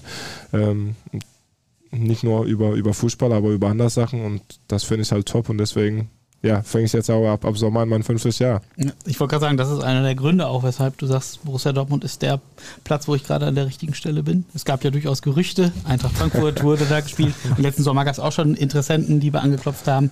Aber du sagst, du fühlst dich hier unter anderem deshalb so wohl. Ja, also erstens muss man sagen, äh, das darf man nicht vergessen, Borussia Dortmund äh, hat ja einen riesen Anteil daran, dass man überhaupt mal über mir in diese Zusammenhänge spricht, weil die haben mir den Bühne gegeben. So. Und Dankbarkeit gibt vielleicht nicht so oft, aber äh, äh, ich bin schon den Verein sehr dankbar gegenüber, dass ich seit vier Jahren beim diese tolle Verein arbeiten darf. So, und äh, das ist immer noch für mich, ich, ich komme aus das kleine Dänemark und wenn ich da in Bragel äh, reinfahre und ich fahre da äh, äh, links rein und, und sehe diese, diese Logo und äh, ist es für mich was Besonderes jeden Tag. Also das ist für mich was Besonderes aufzustehen und für diese Verein arbeiten zu dürfen. Und äh, ich bin dankbar dafür, dass ich jetzt seit vier Jahren das konnte. Ich bin dankbar dafür, dass ich noch drei Jahre Vertrag habe. Ähm, und äh, wie du sagst, ich fühle mich da halt richtig wohl. Ähm, ich habe den Gefühl, dass man mich hört, äh, dass man meine Qualitäten sieht, äh, dass ich mir jeden Tag verbessern kann. Das ist auch wichtig für mich als Mensch. Ähm, und äh, ja, das ist gegeben. Und dann muss man nicht immer sich mit anderen Sachen beschäftigen, wenn man sich wohlfühlt. Mhm. Und äh, Fußball äh, schreibt die eigenen Geschichten. Ich werde nicht ausschließen, dass man irgendwann mal irgendwas kommt. Und, aber dann ist es trotzdem so, und das habe ich auch gerade angesprochen, der Draht zu Sebastian, zu Lars, zu Edien, so, so egal wer, ist so offen und ehrlich. Das, das wissen die Leute auch. Ich bin halt sehr ehrlich, äh, sehr offen, äh, äh, authentisch und deswegen dann, dann wird das auch mit dem besprochen und kommuniziert. Aber bis jetzt kann ich ehrlicherweise sagen, dass seit die vier Jahren nicht da bin. Natürlich ist es dann, sag mal, innerhalb von den letzten zwölf Monaten ist es dann mehr geworden, aber ich habe mir äh, äh nicht äh, mit, mit anderen Vereinen auseinandergesetzt, äh, weil ich mir so wohlfühle und das zeigt ja diese zweimal Verlängerung zwei Jahren vorher auch. Mhm. Ähm, und ähm, es ist mir wichtig zu betonen, also ähm, das gibt immer zwei Seiten. Das, ist, das sage ich auch immer die Spieler. Also wieso stehst du erst in der Situation, dass du vielleicht Angebote bekommst? Weil das ist ja oft Spieler, die stehen dann da und sind dann stocksauer, weil die nicht wechseln können, weil die einen Vertrag haben oder irgendwas. Ja, wieso steht ihr da? Ja, weil der Verein euch da auch so Teil hingebracht haben. Also ich hatte diese, diese, die Gerüchte äh, und die Sachen und die Anfragen wären nicht da, äh, ohne dass Borussia Dortmund mir diese Chance gegeben hat. Mhm. Äh, das darf man nicht vergessen, finde ich. Und ähm, ich fühle mich da sehr wohl, sehr wertgeschätzt und ähm, deswegen freue ich mich auf, auf die nächste Jahr. Ja, das ist sehr, sehr bemerkenswert, dass du das sagst und vor allem authentisch. Das hast du ja auch betont, dass dir wichtig ist, dass du authentisch und ehrlich bist. Ich stelle mir auch manchmal die Frage, wir hatten ja hier schon auch andere Trainer aus der U23 zum Beispiel zu Gast. Jaron Sievert war hier, nicht Jaron Sievert, Jan, Jan Sievert, Entschuldigung, ja, Jaron Sievert, ja, Handballtrainer. Ja. ja. so kann das gehen. Und wir hatten auch äh, Enno Maaßen schon hier, klar, der arbeitet, Entschuldigung, der arbeitet jetzt in Augsburg bei einem Bundesligisten, das ist auch okay, alles gut. Aber wenn ich sehe, wie viele Trainer auch von der U23 weggegangen sind in den letzten Jahren und dann woanders vielleicht auch nicht glücklich geworden sind, ist das vielleicht auch so ein Punkt. Du hast ja noch viel, viel Zeit vor dir als Trainer. Und ich denke mir, ja, du kannst 20 Jahre in Dortmund als Trainer im Jugendbereich arbeiten. Das wäre vielleicht möglich. Also der Verein Sagst würde du das sagen, auch Lars und Sebastian? Ja, ja. Ja hier ausprobiert alles. Ja, das, das kann ich gerne nochmal, okay. kann ich gerne noch mal sagen. Aber also sagen wir mal, diese Option ist vielleicht da. Die mhm. ist nicht unrealistisch. Mhm. Oder du sagst, ja, pff, hallo Eintracht Frankfurt, ihr habt ja mal angerufen, vielleicht ist jetzt ein guter Zeitpunkt, nochmal miteinander zu sprechen. Dann bist du zwei Jahre in Frankfurt, dann sagen sie, ah, hat nicht funktioniert. Dann bist du zwei Jahre, keine Ahnung, in Stuttgart, zwei Jahre da, zwei Jahre da. Es ist auch immer die Frage, was man will als Mensch, weil du hast eben gesagt, ihr lebt jetzt schon lange in Essen, weil ihr euch da so wohlfühlt. Also das ist auch immer so eine Frage ja, dabei. Klar, gibt da mehr Sachen. Es ist auch so, ich habe jetzt zwei kleine Jungs. Äh, wir kriegen in, in August äh, eine kleine Mädel dazu. Ähm, ich habe jetzt äh, nicht Kinder in der Welt gesetzt, woanders als entfernt von denen zu leben. Also wir sind eine Familie. Ich habe gerade gesagt, Fußball ist das Allerwichtigste, was nicht wichtig ist für mich. Ähm, und äh, meine Frau weiß, ich lebe Fußball. Wenn man mich kennt, weiß man das auch. Äh, oder man sieht das. Und, und ähm, das bedeutet so viel für mich, aber es ist trotzdem so Sachen. Ähm, wie gerade meine Kinder und so, ich möchte der Nähe für meine Kinder haben. Das, ich kann viel arbeiten, aber ich möchte nicht äh, irgendwo wohnen und die wohnen woanders. Ähm, äh, aber für mich war das bis jetzt kein Thema. Also wir fühlen uns hier wohl in, in, in Ruhrgebiet. Ähm, ich fühle mich besonders wohl in Borussia Dortmund.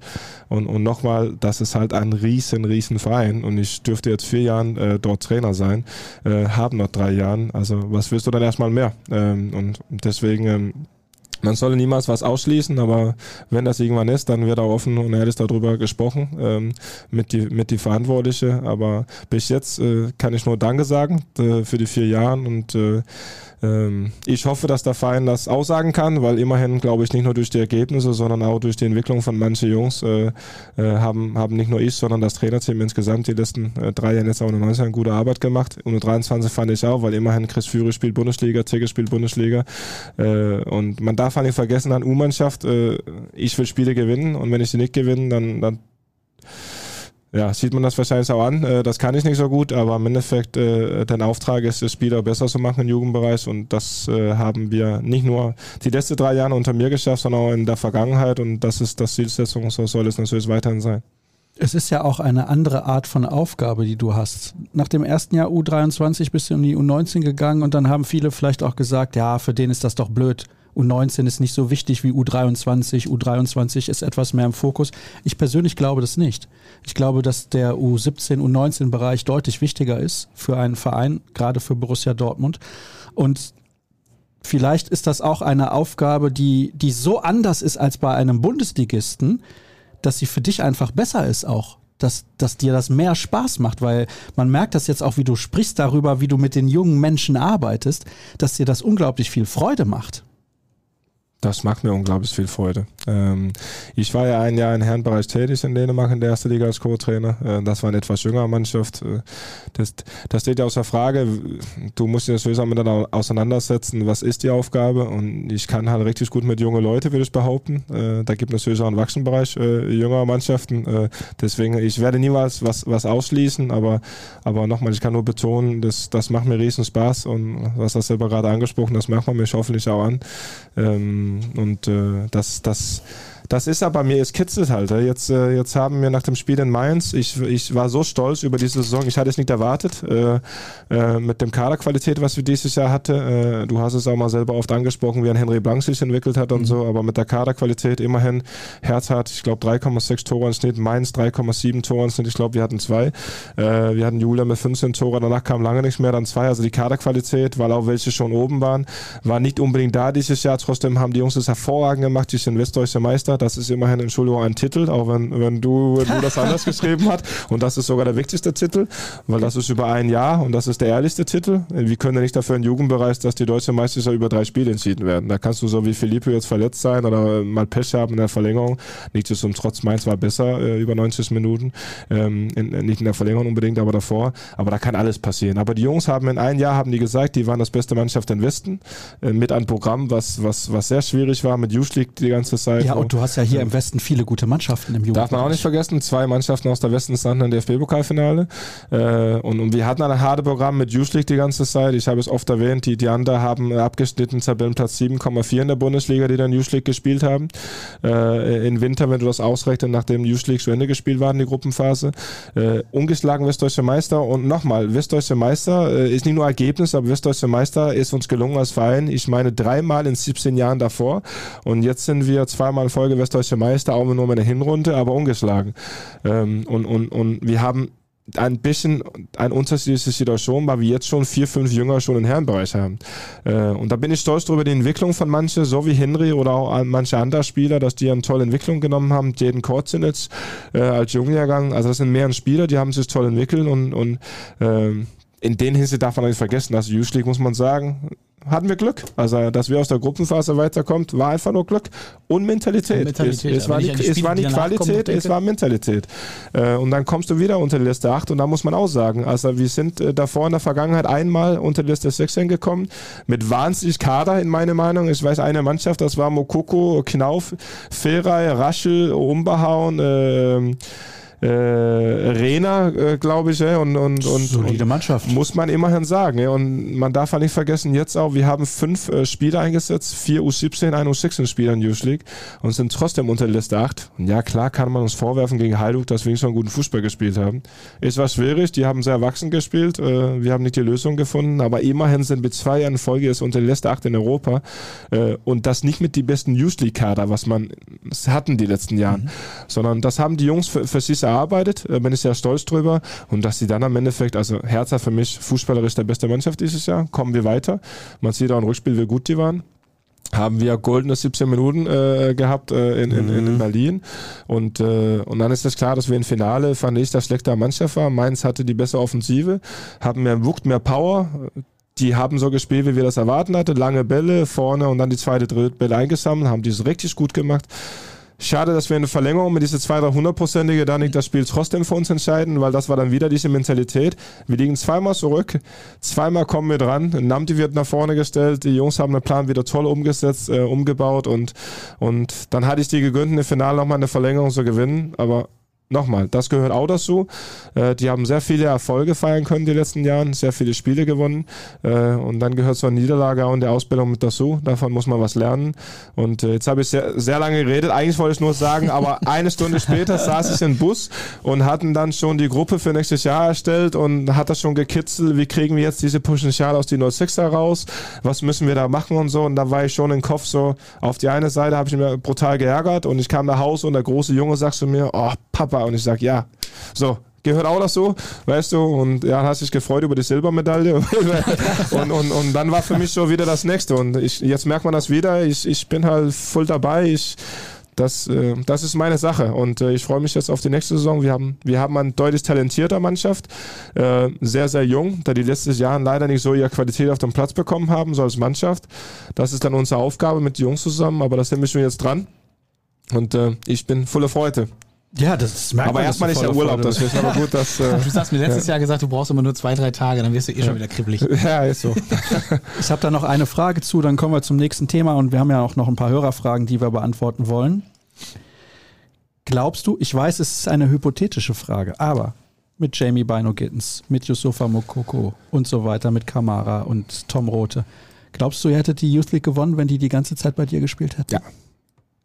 Aber darf man nicht vergessen. Paris Saint-Germain hat gegen uns auch drei, vier Spieler oben gehabt und deswegen die Leute, dass sich die Frage stellen, wieso kann Alkmaar den Youth League gewinnen oder wieso kann Heiduk so weit kommen, ist ja relativ einfach. Die besten Vereine, die spielen nicht mit ihren besten Jugendspieler mehr in Youth League. Mhm. So, Punkt. Und deswegen ist es, kann ich sagen, ja, aber dann hatten manche andere Vereine auch, also sagt man, Manchester City hat mit sehr, also fast alle gespielt, äh, aber das sind auch andere Vereine, die haben die besten Spieler gar nicht mehr dabei gehabt. Äh, und ich würde sogar so weit gehen, äh, ich glaube, wenn Tom Rode und Bradley Fink, wenn wir den auch behalten hätte und dann Dion Simmons in Topform, vielleicht mal ein bisschen mehr Spielpraxis, glaube ich auch, wären wir in Final vorgekommen, aber das ist alles also, was hatten die anderen da dabei gehabt? Man muss, finde ich, die Jungs gegenüber, die da gespielt haben, einfach nur den Hut ziehen und sagen, das habt ihr hervorragend gemacht, Glückwunsch. Ähm, und dann, äh, jetzt, jetzt haben wir äh, zweimal es unter die Liste 8 geschafft und ähm, ja, ich bin, ich bin jetzt voll dabei, weißt du, so, okay, wie, wie schaffen wir es jetzt in Final Four zu kommen? Auch dann nächstes Jahr wird der Mannschaft sehr, sehr, sehr jung sein. Aber Ausreden gibt genug von dem Fußball. Es geht darum, das Beste daraus zu machen und, und, das werden wir wieder versuchen. Lass mich einen Punkt noch kurz einhaken. Ähm, kann man trotzdem ableiten aus zweimal Youth League Viertelfinale, wo der BVB international steht? Kann man das? Ich meine, es verändert oh, sich immer na, stark das, die Mannschaft. Das, das finde ich sehr, sehr schwierig. Ähm, ich finde, was man so ein bisschen herausnehmen kann, ist, äh, ich finde, dass wir, äh, dass wir Jungs haben, da das sehr weit ist äh, äh von, von ähm, also der, ein, der unterschiedliche Plan umzusetzen. Also wir sind in Manchester City, haben wir im Mittelfeld überladen und haben die auswärts komplett dominiert, müssen das Spiel gewinnen, kriegen wir in der Verlängerung zwei Tore rein und verlieren ein Tor. Wir haben zu Hause gegen City auf Konter gespielt, äh, schaffen es dann 3-3. Äh, Paris, also ich finde, die Jungs sind, sind, sind sehr reif, die können mehr Sachen umsetzen. Das ist für mich auch sehr wichtig, weil du weißt nie, was auf die zukommt. Die werden nicht alle bei uns im Profibereich spielen. Äh, der eine, also verschiedene Systeme, verschiedene Sachen. Das ist mir sehr wichtig, dass sie verschiedene Sachen können, dass die umstellungsbereit sind. Ähm, das ist wichtig, aber so zu sagen, dass wir unbedingt unter die, die besten acht sind, das ist schwierig. Das ist ein Wettbewerb. Aber es ist schon eine, eine Zeichen dafür, wenn man das jetzt zweimal in Folge schafft, mhm. sehr viele Spiele haben, auch letztes Jahr in Ajax, wo wir immerhin 5-1 gewinnen auswärts und so, ist es ja ein Zeichen dafür, dass wir, dass wir sehr talentierte Jungs haben, dass wir sehr weit sind. Aber natürlich in beiden Jahren ist sehr unterschiedlich gemacht haben. Letztes Jahr hatten wir die Unterschiedsspieler, dieses Jahr hatten wir die vielleicht eher hinten gehabt. Äh, aber die sind anpassungsbereit, die Jungs, und ähm, Jetzt gucken wir mal, wie, wie, wie es dann nächstes Jahr ist. Dann, du bist ja auch so ein bisschen abhängig davon, welche Gruppe bekommst du ich sage immer, Haupt, äh, also das Wichtigste für mich ist, dass die Profis eine Gruppe bekommen, wo die weiterkommen können. Und äh, dann ist es ja immer ähm, ja, was ganz anderes, was die im Jugendbereich haben. Mhm. Ähm, aber so oder so freuen wir uns und, und sind dankbar, dass die Profis und grundsätzlich diese Möglichkeit immer gibt als Jugendmannschaft, dass wir, dass wir international spielen können. Hörerfragen? Oder wolltest du noch? Ja, wir haben viele Hörerfragen. Dann, dann mach mal. Aber jetzt musst du etwas kürzer antworten. Ja, ne? mach ich. Sonst haben wir ja oder nein? Oder? nee, so einfach wird es nicht. Okay. So, fangen wir mal mit der ersten an. Mal schauen. Ich habe hier eine Frage von Jonas. Welcher Spieler der U19, das kannst du ja ganz knapp beantworten, hat das Potenzial zu einem Weltstar? Gibt es da einen, wo du sagst, der ist überragend gut?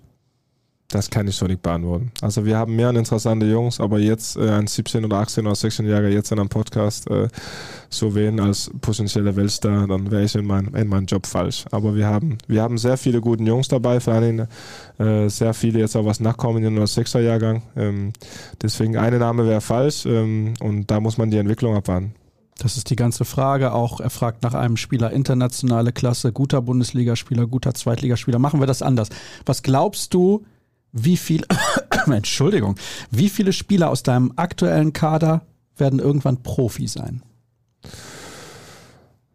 Aus dem Kader, was wir nächstes Jahr haben, das würdest du lieber beantworten. Mhm. Also die 06er und die 05er zusammen. Ähm, sag mal, wenn ich ab erste Liga, zweite Liga, zweite Liga mit dazu nehme, sage ich die Hälfte. Okay, das ist viel. Das ist eine Ansage, Mike. Das ja. ist sehr viel. Ja, ich, kann, ich muss ein bisschen Druck auf mich selbst machen. ja. Daran wirst du gemessen. Nicht, dass Lars und Sebastian dann kommen und sagen, der Vertrag muss wieder gekürzt werden. Ne? Dann, dann, ist es mal so. Ja, okay.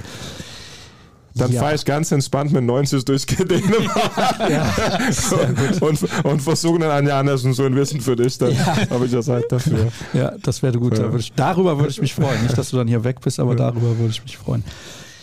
So, du hast ja eben schon erklärt, ein Hörer hat gefragt, warum ist es so interessant, in der U19 zu arbeiten. Wie ist das für einen Spieler wie Tom Rote, wenn er ja eigentlich dauerhaft bei der U23 oder bei den Profis mit dabei ist und dann kommt er für ein paar Spiele wieder zur U19? Ist das undankbar auch ein bisschen? Ja, auf jeden Fall.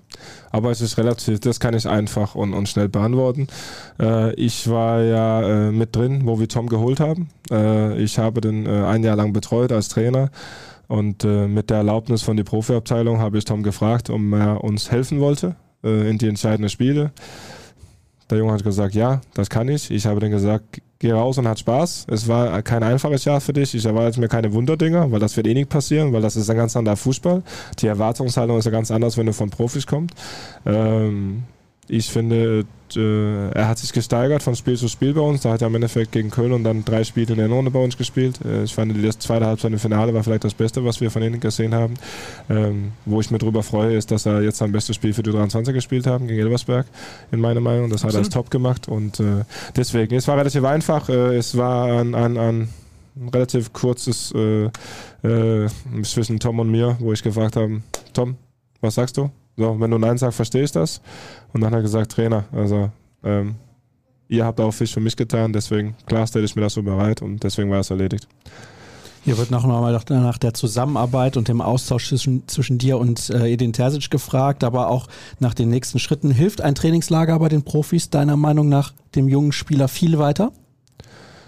Es hilft immer die Jungs und ich freue mich immer, wenn die dabei sein können. Die kriegen dann da Inputs, äh, die sehen auch, wo die stehen das Wichtige ist nicht nur, dass die das sehen, sondern im Zweifel auch verstehen, wo die stehen. Deswegen auch diese Selbstreflexion. Äh, wie weit habe ich, wo stehe ich gerade? Und das ist ja das, was für den einen oder anderen auch ein bisschen schwierig ist. Jetzt habe ich was mit 23 auch gesehen. Ähm, das ist ja nicht jeder gelungen, den Sprung direkt zu machen. Und da muss der eine oder andere auch erstmal verwirklichen, ähm, äh, dritte Liga, äh, U23 und dass man das auch versteht, wie groß das Sprung dementsprechend ist und dass man das auch angeht äh, als Herausforderung und nicht unbedingt als Niederlage sieht, weil die werden halt viel gehypt in die U19 bei uns, weil die auch sehr erfolgreich sind und sehr viel gewinnen, ähm, aber das ist nicht jeder, der Profi wird und da ist selbst, selbst sage ich mal, also der dritte Liga ist schon eine Herausforderung für viele von den Jungs und man sieht auch die letzten Jahre noch sehr schwierig. Ja, es ist ja auch physisch eine ganz andere Liga. Das ja. muss man ja auch dazu sagen. So, hier eine Frage an Cedric. Jetzt pass auf. Du kannst natürlich hier alles sagen, was du willst. Mich würde eine Einschätzung freuen, welchen Spielern Cedric den Schritt zu den Profis zutraut. Welche Spieler haben das Potenzial, um in Zukunft in der ersten Liga zu spielen? Nenn doch mal drei Namen aus schreiben deiner wir, Perspektive. Schreiben wir das auf? Das ja, können wir ja, ja können wir aufschreiben, ist kein Problem. Äh, ich mische jetzt, ja, aus der jetzigen U19, da sind dann jetzt keine außergewöhnlichen Namen. Ich würde dann, wie über Julian Reikhoff haben wir eben schon gesprochen, großes Potenzial, wenn er körperlich äh, sich wirklich in die Verfassung bringt. Denke ich schon. Er hat eine, eine Abschlussqualität, die es nicht so oft gibt in dem Alter in Deutschland, in Europa. Ähm, du hast gerade schon eben gesagt, er ist sehr klar, er ist sehr arbeitswillig. Für mich gute Voraussetzungen, das zu packen. Namdi Collins ist sicherlich ein Name, der immer wieder gehandelt wird. Ich war ja mit im Trainingslager in Belek bei der U23 und das, was du jetzt gerade geschildert hast, äh, dieses physische Spiel in der, ist es eine Profiliga, die dritte Liga? Er hat keine Anpassungsschwierigkeiten gezeigt. Er hat da schon von so ein, so Selbstverständnis mitgebracht das du wahrscheinlich auch brauchst, um es dann letztlich komplett zu schaffen. Das fand ich sehr beeindruckend und Philippe Manet finde ich noch ein spannender Spieler. Ähm, auch der ja sehr klar und äh, über den haben wir, ja, haben wir uns auch schon oft ausgetauscht, dass der eben und auch das finde ich eine wichtige äh, Voraussetzung, von sich aus gesagt hat, ich möchte gar nicht so schnell wie möglich den Sprung schaffen. Das haben wir hier ja schon thematisiert. Die meisten wollen ne, mit 16, 17, sondern er hat gesagt, ich nehme mir diese Zeit, um mich hier ausbilden zu lassen. Und er hat gute Fortschritte gemacht, Mike, oder? Ja. Vielleicht kannst du ein, zwei Worte ja, auch zu seiner Entwicklung. Also am Endeffekt äh, geht es darum, wie bist du charakterlich. Und mhm. beim Julian Filippo, das sind immer zwei Ausländer, äh, sprechen schon beide Deutsch. Also das sagt für mich schon viel aus. Oh ja. ja. Äh, also das, das, wie, wie kommst du hin, so ein anderes Land? Ähm, also es ist mir wichtig, aber meine eigenen Kinder. Mhm. Also äh, am Endeffekt sind wir Gast hier. Und äh, auch wenn du, ge, du geholt wirst als Spieler, du musst dich anpassen. Und anpassen ist für mich auch die Sprache zu sprechen. Ähm, und äh, da finde ich das hervorragend, dass Julian schon jetzt versucht, in Deutsch seine Interviews zu geben. Ähm, und, äh, und das kann er auch. Ich finde, das macht er sogar ja. gut. Und, ähm, und Filippo jetzt auch mittlerweile als Italiener auch mal Deutsch kann. Äh, ist hart noch ein bisschen, wenn, wenn wir reden, aber das ist immer noch lustig. Äh, ähm, aber das war ein Charaktereigenschaft, was, was mir schon alleine sagt, okay, das, das kann was werden. Und dann kommt natürlich das was dazu, was die auf dem Fußballplatz können. Ähm, aber ja, insgesamt drei tolle Jungs, was du gerade erwähnt hast. die brauchen wir uns nicht auszuschreiben, weil ich bin mir auch relativ sicher, ja, dass das, das ist ja. okay. Ja. Jetzt pass auf. Kati Hummels hat zuletzt erzählt, dass viele Jungprofis bereits von den Vereinen zu sehr verwöhnt werden. Wie macht ihr das? Was müssen die Jungs alles selber machen, um auf dem Boden zu bleiben? Weil es wird den, den Jungs viel abgenommen. Also wo weiß sie das her? Das weiß ich nicht, wo sie das her weiß. Von ihrem Sohn Ludwig ja, vielleicht. Ja, ja, das sein, ja, Aber ja, Ich, ich bekomme das ja im Handball mit, was die Mädels alles selber machen müssen im Vergleich zu den Fußballern. Also die waschen ihre Klamotten die ganze Zeit selber. Ja, also wenn die nicht rechtzeitig das Trikot waschen, dann stinkt deswegen, das am nächsten die hat, die hat, ja, die hat nicht Unrecht. Äh, deswegen ich, die Frage, ähm, ja, es ist, es ist halt schwierig, ja? weil äh, im Endeffekt ist es ja auch so, wenn wir da irgendwo einen Spieler haben wollen und das wollen ein anderer Bundesligist auch und wir zeigen in einem Jugendhaus und wir kommen damit an, ihr müssen aber hier übrigens die Klamotten selber waschen, ihr müssen selber kochen und, und das und das, äh, boah, im Zweifel verlierst du den Spieler. Ähm, ich finde, wir versuchen es auch, äh, es ist, äh, ist zu thematisieren, dass die selbstständiger werden, dass die mehr Sachen machen müssen. Ähm, äh, das, ist, das ist schon bei uns ein Thema, weil die werden schon sehr viel abgenommen. Ähm, aber wir kämpfen dagegen und äh, machen das Beste draus, aber es ist halt nicht so wie vor, vor 20 Jahren, wo ich auf einer Fußballschule war, wo du selber kochen müsste und ein Frühstück machen müsste und was weiß ich nicht, sondern das sei ist einfach einander. Äh, da müssen wir uns anpassen als Erwachsene und dann musst du das Beste draus machen. Ähm, und das versuchen wir natürlich auch, dementsprechend die Jungs auch dementsprechend äh, Aufgaben zu geben und äh, Selbstverantwortung und Selbstständigkeit. Ähm, aber ja, das ist auf jeden Fall ein Thema bei uns. Im besten Fall haben Sie ja durch Ihr Elternhaus aber auch ja ein bisschen was mitbekommen. Ne? Es ist ja, jetzt ja klar, ist natürlich sehr alleiniger pädagogischer ja. Auftrag, die Jungs da äh, weiterzuentwickeln. Ja, natürlich ist das auch Teil der Aufgabe, aber... Da sind wir wieder bei dem, was ich am Anfang gesagt habe. Mike ist nicht nur Fußballlehrer, sondern auch Pädagoge. So ist das ja halt einfach. Also Absolut, also, aber trotzdem. ja. So, jetzt geht's rüber zu Instagram, weil wir alle Fragen bei Twitter beantwortet haben. Da wird auch nochmal gefragt, wen der aktuellen Spieler würdest du am ersten bei der Profimannschaft sehen? Da hast du dich ja schon zu geäußert. Gibt es bald auch eine Mädchen-Jugendabteilung? Weißt du was dazu, Cedric? Da bin ich ehrlich gesagt überfragt. Hm. Mike? Nee, da bin ich auch überfragt, aber ist kommt ja alles langsam. Also ja, ich glaube auch, Frauen eine zweite so. Mannschaft ja. bei den Frauen. Genau. Also Wird nicht sogar eine dritte Mannschaft jetzt sogar aufgemacht? Ich bin mir gar nicht sicher. Sorry. Bin da kein Experte im Frauenfußball. Tut mir leid. Ja, über deinen Karriereplan hast du ja ein bisschen was gesagt, dass du dich wohlfühlen musst. Ja, da kam da, auch da noch gibt mal die Frage. Karriereplan gibt nicht bei mir. Wir leben heute, nicht morgen. Welche Möglichkeit gibt es als Kind, um heutzutage in der Jugend des BVB zu landen? Es gibt diese, ja, diese ja, ganz kleine. Ja, ja wir haben ja unsere Akademie, also unsere Fußballschule, ähm, wo man dort trainieren kann. Und dann ist es ja schon so, dass der eine oder andere von dort dann auch bei uns später landet. Ähm, aber die kleineren Jungs, die so einen Spaß haben mit Fußball, sollen spielen da, wo die herkommen.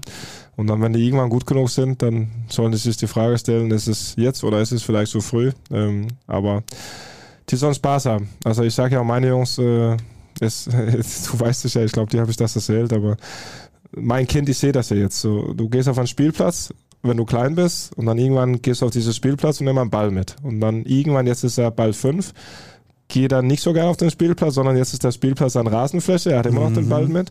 Und das darf man dann nie vergessen. Das ist dann immer das nächste Schritt. Und irgendwann stehen die hoffentlich für, für, für Fans und spielen in der Stadion, ist aber trotzdem nicht der Spielplatz für die.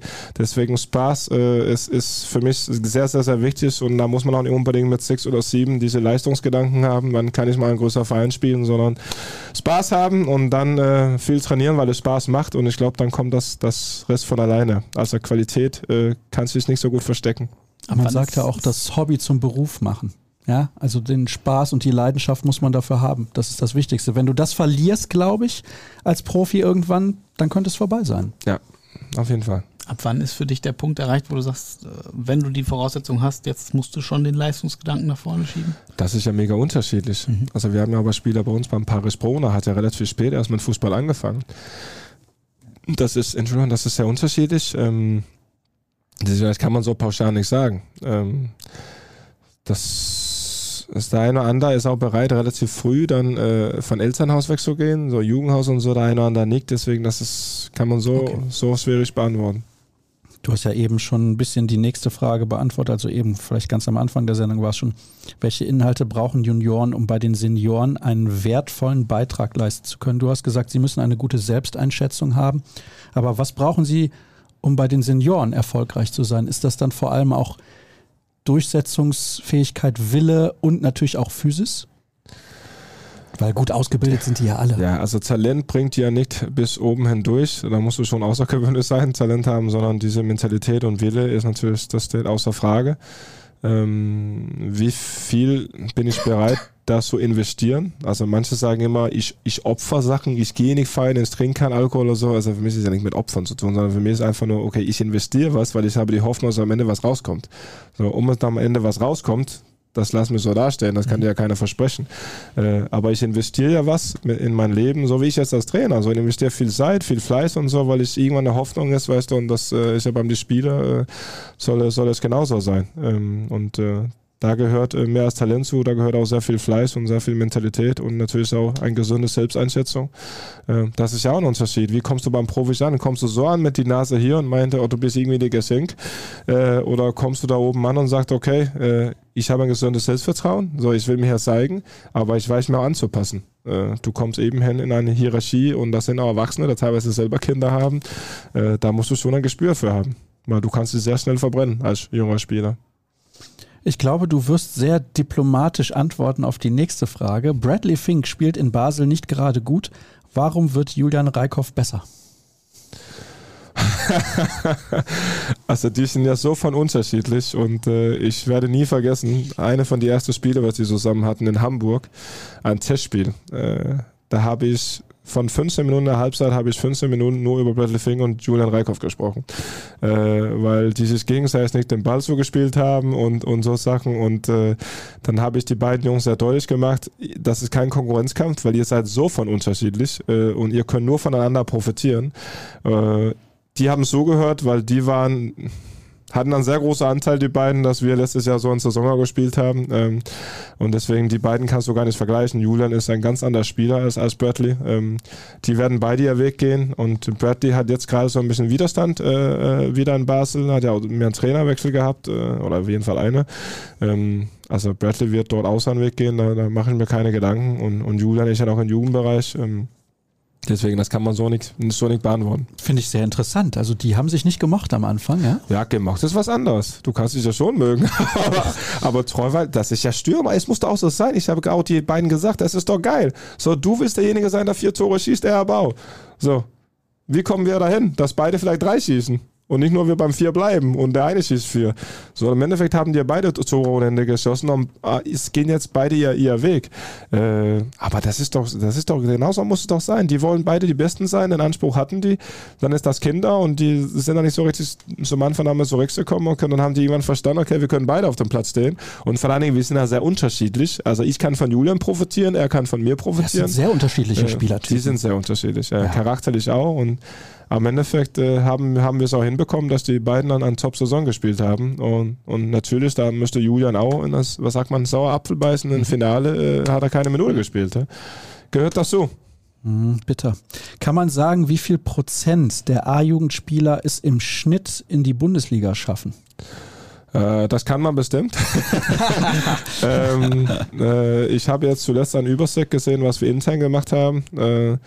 Äh, äh, wie viele Spieler es tatsächlich bei uns geschafft haben, äh, dann noch aktiv sind äh, in Europa und international. Das war im so. Mitgliedermagazin, ne? diese Übersicht. Was sagst du? Im Mitgliedermagazin war, eure- war so eine Übersicht, ne? Äh, das Aus weiß ich nicht. NLZ, Also wir haben unsere 123 eigene. Spieler, glaube ich. Wie viel? 123 aus, ich weiß nicht wie viele. Ja, ich glaube, das sogar mehr jetzt. Erste, zweite, dritte Ja, Liga in Deutschland. äh, nee, das ist, das war ein anderer jetzt. Wir haben für uns einfach sowas gemacht, äh, also international, äh, Europa und dann äh, und Deutschland auch. Äh, ich glaube, wir waren dann beim 150 Spiele so, wir danach aktiv sind. Auf jeden Fall in den Dreh.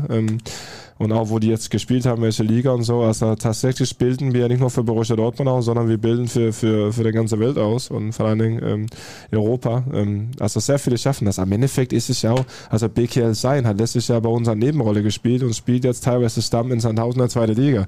Also wir haben schon viele guten Jungs dabei und viele gehen ihren Weg und nicht nur über Borussia Dortmund. Also Luca Kilian, Amos Pieper, das sind ja so viele Beispiele, ähm, da woanders äh, Fuß fassen und, ähm, und im Profibereich ihr Weg gehen. Und ähm, Ja, das freut du, uns alle. Wenn du in zehn Jahren mit Luca Kilian sprichst, dann wird er wahrscheinlich sagen, ich hatte eine sehr gute Profikarriere. Ja, Das Also wird er wird zufrieden sein wahrscheinlich. Ja, also- ja. das ist auf jeden Fall so. Ja, hier wird nochmal oft gefragt, welchen Spielern traust du zu, dass sie den Sprung zu den Profis schaffen. Bamba und Paris haben Potenzial, wird hier geschrieben. Vielleicht kannst du zu den beiden Spielern auch noch ein bisschen was sagen. Ja, ich auch wieder zwei sehr unterschiedliche Spieler. Semi ist Altergang. Äh, Semi hat ja eine klare Waffe durch seine Athletik, durch seine Schnelligkeit. Ich glaube, da war fast beim 35 jetzt in das äh, eine Halbfinale-Spiel gegen Hertha. Was Semi natürlich, äh, wo er sich dran verbessern muss, ist, äh, ist äh, er hat keine Effizienz vom Tor. Er hat äh, zwei Tore oder drei Tore, meine ich, hat äh, äh, wenige Assists, aber trotzdem hat man so am Ende seiner Jugendzeit jetzt gesehen, um es gegen Paris war oder jetzt in Hertha, in hat- gibt er die erste beiden Vorlagen auf Julian. Ähm, dann im Finale war es nicht gut, muss man dann auch so sagen. Da stoßt er auf seine Grenzen. Simi wird auch seinen Weg gehen. Er wird aber auch ein bisschen Geduld brauchen. Ähm, er hatte große Verletzungen in, in seiner Jugendzeit und so, aber Simi wird in, in zwei, drei, vier Jahren irgendwo aufpoppen. Äh, und die Frage ist, wo? Bei uns oder woanders? Aber Simi wird, äh, wird seinen Weg gehen. Das steht außer Frage. Äh, äh, er ist jetzt auch von, von Kopf her, hat er sich, äh, ist er deutlich reifer geworden, deutlich selbstreflektierter und er hat seine Zeit gebraucht, ähm, aber das ist auch kein Problem. Dafür sind wir auch da, die Jungs da zu helfen. Und, und Paris ist, äh, ist ein junge Wilde, ist, äh, ist U17-Spieler noch, hat da Tore ohne Ende in U17 geschossen. Immerhin ist U17 und U19 zwei verschiedene Sportarten, genauso wie U19 im Profibereich. Das hat man auch gesehen. Bei uns hat er kaum Tore geschossen. Äh, aber das ist jetzt auch gesund für ihn, so zu merken, okay, es läuft nicht alles so bis zum Profi, sondern ähm, da gehören auch andere Sachen dazu und das sind wir mit denen dran. Ähm, man sieht ja immerhin seinen eigenen eigene Jahrgang jetzt auch. Ich war in Türkei selber vor Ort, auch beim die Quali für EM, äh, für die U17. Jetzt spielen die in Ungarn die, die EM und äh, da ist er natürlich herausragend. Ähm, in Youth League hat er es auch gut gemacht als U17-Spieler. Ähm, Aber ähm, der, der muss sich auch gedulden, der muss auch noch viel lernen und er muss vor allem jetzt auch äh, ein bisschen schneller werden auf, auf die letzte Meter, äh, auf die 30 Meter und so. Da, da haben wir noch was rauszuholen ähm, bei, bei ihm.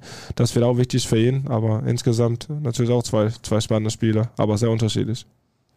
Sind Spanien und England Vorbilder für gute Jugendarbeit und gibt es Partnervereine im Ausland? Also wir haben ja über alles unsere Fußballschulen, ähm, äh, wo wir schon äh, uns mit austauschen und, und unsere Fußballschulen dort haben, mittlerweile in der ganzen Welt. Aber ähm, mir bekannt Partnerverein wusste ich jetzt nicht. Ich weiß nicht, ob du da schlauer bist. Das, das weiß ich jetzt auch nicht. Ähm,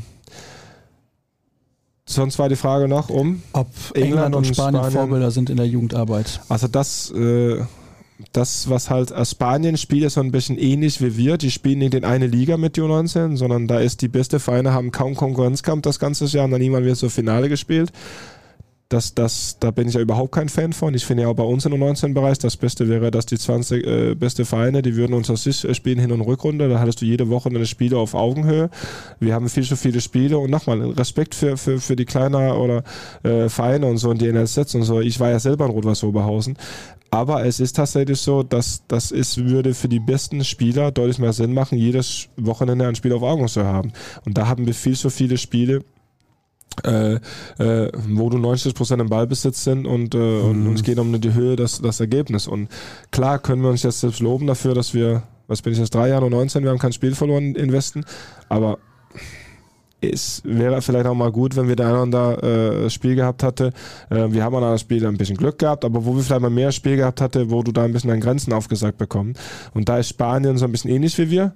England haben da, ich meine, eine U21-Liga, so mit die größte und so. Das finde ich top, weil du da immer wieder auf jedes Woche, das siehst du auch in Manchester City, wo wir die gescoutet haben vom Youth League. Diese Spiele, was die dort haben, ist top. Da würde ich mir wünschen, dass man bald, man denkt ja drüber und hoffentlich passiert das auch bald was, dass man irgendwas umstrukturiert. Ähm, deswegen Vorbilder weiß ich das nicht, aber das hat auch viel für mich damit zu tun, wie ist der Liga strukturiert von Verband. Mhm. Wobei ich da nochmal kurz einhaken will, ich weiß noch, nach dem Manchester City-Spiel habe ich auch mit Lars Ricken gesprochen und er hatte sich wiederum mit dem City-Coach unterhalten und der eben ganz klar gesagt hat, ja, in Dortmund oder in Deutschland ist die Durchlässigkeit für die jungen Spieler eben höher. Ja? Deswegen ist die deutsche Liga und ist der BVB mhm. auch so interessant für englische Talente, wenn man sich Jude ja. Bellingham anguckt, weil du eben mit 17 zu diesem Club kommen kannst und trotzdem schon Bundesliga oder Champions League spielst. Das ist bei City gar nicht möglich. Also vielleicht hast Lars sich auch mit uns unterhalten, ich glaube aber nicht. Ich hatte mir Ach, mit uns unterhalten und dann ja, hatte, dann, dann hatte ich, ich hatte es aber Lars auch gesagt. Ja, und, sorry. Und das war nach dem zweiten Spiel und dann hat genau. er mir halt gesagt, weil das dann der hinter mir Jamie und so welche und dann hatte er Spieler so wie Borges oder so auf dem Platz von City und er sagte halt ja, weil ich habe gesagt, ihr seid ja uns voraus, ihr seid ja besser. Waren die auch, also fußballerisch und die haben auch die besseren Spieler gehabt, äh, der einander und, und dann hat er halt gesagt, ja, aber die wollen halt, äh, die sind unzufrieden, die wollen gerne nach Deutschland, weil bei mir ist da, die spielen halt Youth League und das ist gerade das Thema. Bei dir spielen die nicht Youth League, sondern die spielen Champions League, weil Jamie steht hinter dir, äh, weißt du, und, und äh, da hat er wahrscheinlich damit recht, dass es England ist der Durchbruch in zwei Jahren noch schwerer für. Mhm. Insofern ist die Frage, ob das wirklich ein ja. Vorbild ist. Ne? Ja. Also, Wer war bislang dein bester Jugendspieler, den du trainiert hast? Ach, das äh, Beste ist ja so, was, was ist Beste? Also ähm, ich bin tatsächlich so ein Mensch, ich, ich, äh, ich, ähm, doch, das kann ich, das kann, das geht jetzt nicht um Beste, aber äh, ich freue mich über viele Sachen, aber ich habe, ich habe einen Spieler gehabt, ähm, ähm, in Rot-Weiß Oberhausen, das war ja ein Kreuzband verletzt war, was wir aufgebaut haben und da ist dann nicht er hat es geschafft bis Regionalliga in Holland, zweite Mannschaft und so. Name lasse ich jetzt da stehen, aber äh, er ist seinen Weg gegangen, Leben. Äh, da war ich sehr stolz drüber, weil er eben nur eine Identität hatte und hat dann dieses zweite Standbein geschafft und hat jetzt ein schönes Leben. Und, und ich, ich, ich halte nicht nur die Jungs in Auge, da Profis geworden sind und immerhin die wachsen mir natürlich am Herzen. Ne? Das sind ja äh, für mich so wie ja, kleine Brüder, ist vielleicht übertrieben, aber das, das sind schon sehr viele, wo du ein sehr enges Draht zu bekommt. Und mhm. äh, deswegen verfolge ich auch sehr viele von denen und deswegen ist mir nicht nur wichtig, wer schickt mir ein Trikot, wenn er in der Bundesliga landet, sondern im Zweifel auch, wie, wie ist ihr Wertegang woanders und dass ja nicht alle davon Profi, äh, Profifußball leben können. Ähm, deswegen ist, ist schwierig so Beste. Also ich, ich freue mich über jeder Junge, wir begleiten können und ihr Leben äh, das erfüllt bekommt, was er sich wünscht. Im Zweifel auch, wenn es nicht Fußball war. Das finde ich jetzt so interessant, dass du das sagst.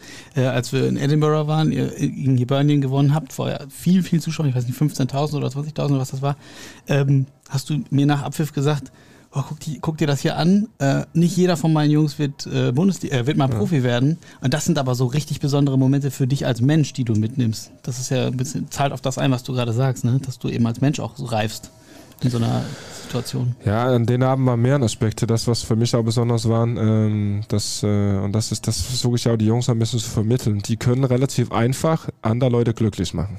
Äh, mit dem, aber ist ja so. Also wie, wie, wie viele Menschen können so einfach andere glücklich machen?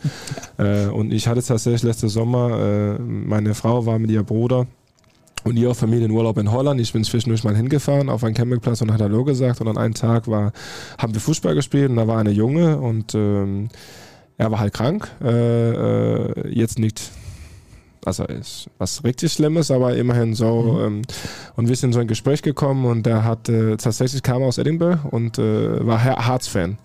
Äh, ich konnte leider nicht behaupten, dass er mir erkannt haben, weil ich hatte damals nur sieben Spiele, aber äh, wir sind in ein Gespräch gekommen. Er war, er war zehn Jahre und seine Eltern kamen dazu, seine Schwester und so und ähm, und das, das, war, das war eine nette Sache, weil ich habe dann, dann ähm, einen Ball zugeschickt äh, mit Unterschriften von unseren Profis und äh, also ich, ich bin immer noch in Kontakt mit der Familie und das soll sich nicht so anhören, weil er jetzt krank war. Es war einfach nur ein Draht zu, ein, zu einem Junge. Äh, wir sind so in Gespräch gekommen, aber äh, den Jungs geht's gut, alles gut, aber das ist so einfach ein anderer glücklich zu machen. Und der Junge saß tatsächlich an den Abend auf die Tribüne unter die 15.000 mit seiner Familie ähm, und, und und deswegen in den Hinsicht war es auch für mich, also wie einfach diese Jungs mit ihrer Außendarstellung andere Leute glücklich machen können. Also ein kleines Autogramm oder, oder das sind so Kleinigkeiten und das müssen die verstehen, weil das ist ein Geschenk als Mensch, dass du andere Leute so glücklich machen kann mit nichts eigenes. Und das solle vielleicht der eine oder andere drüber nachdenken.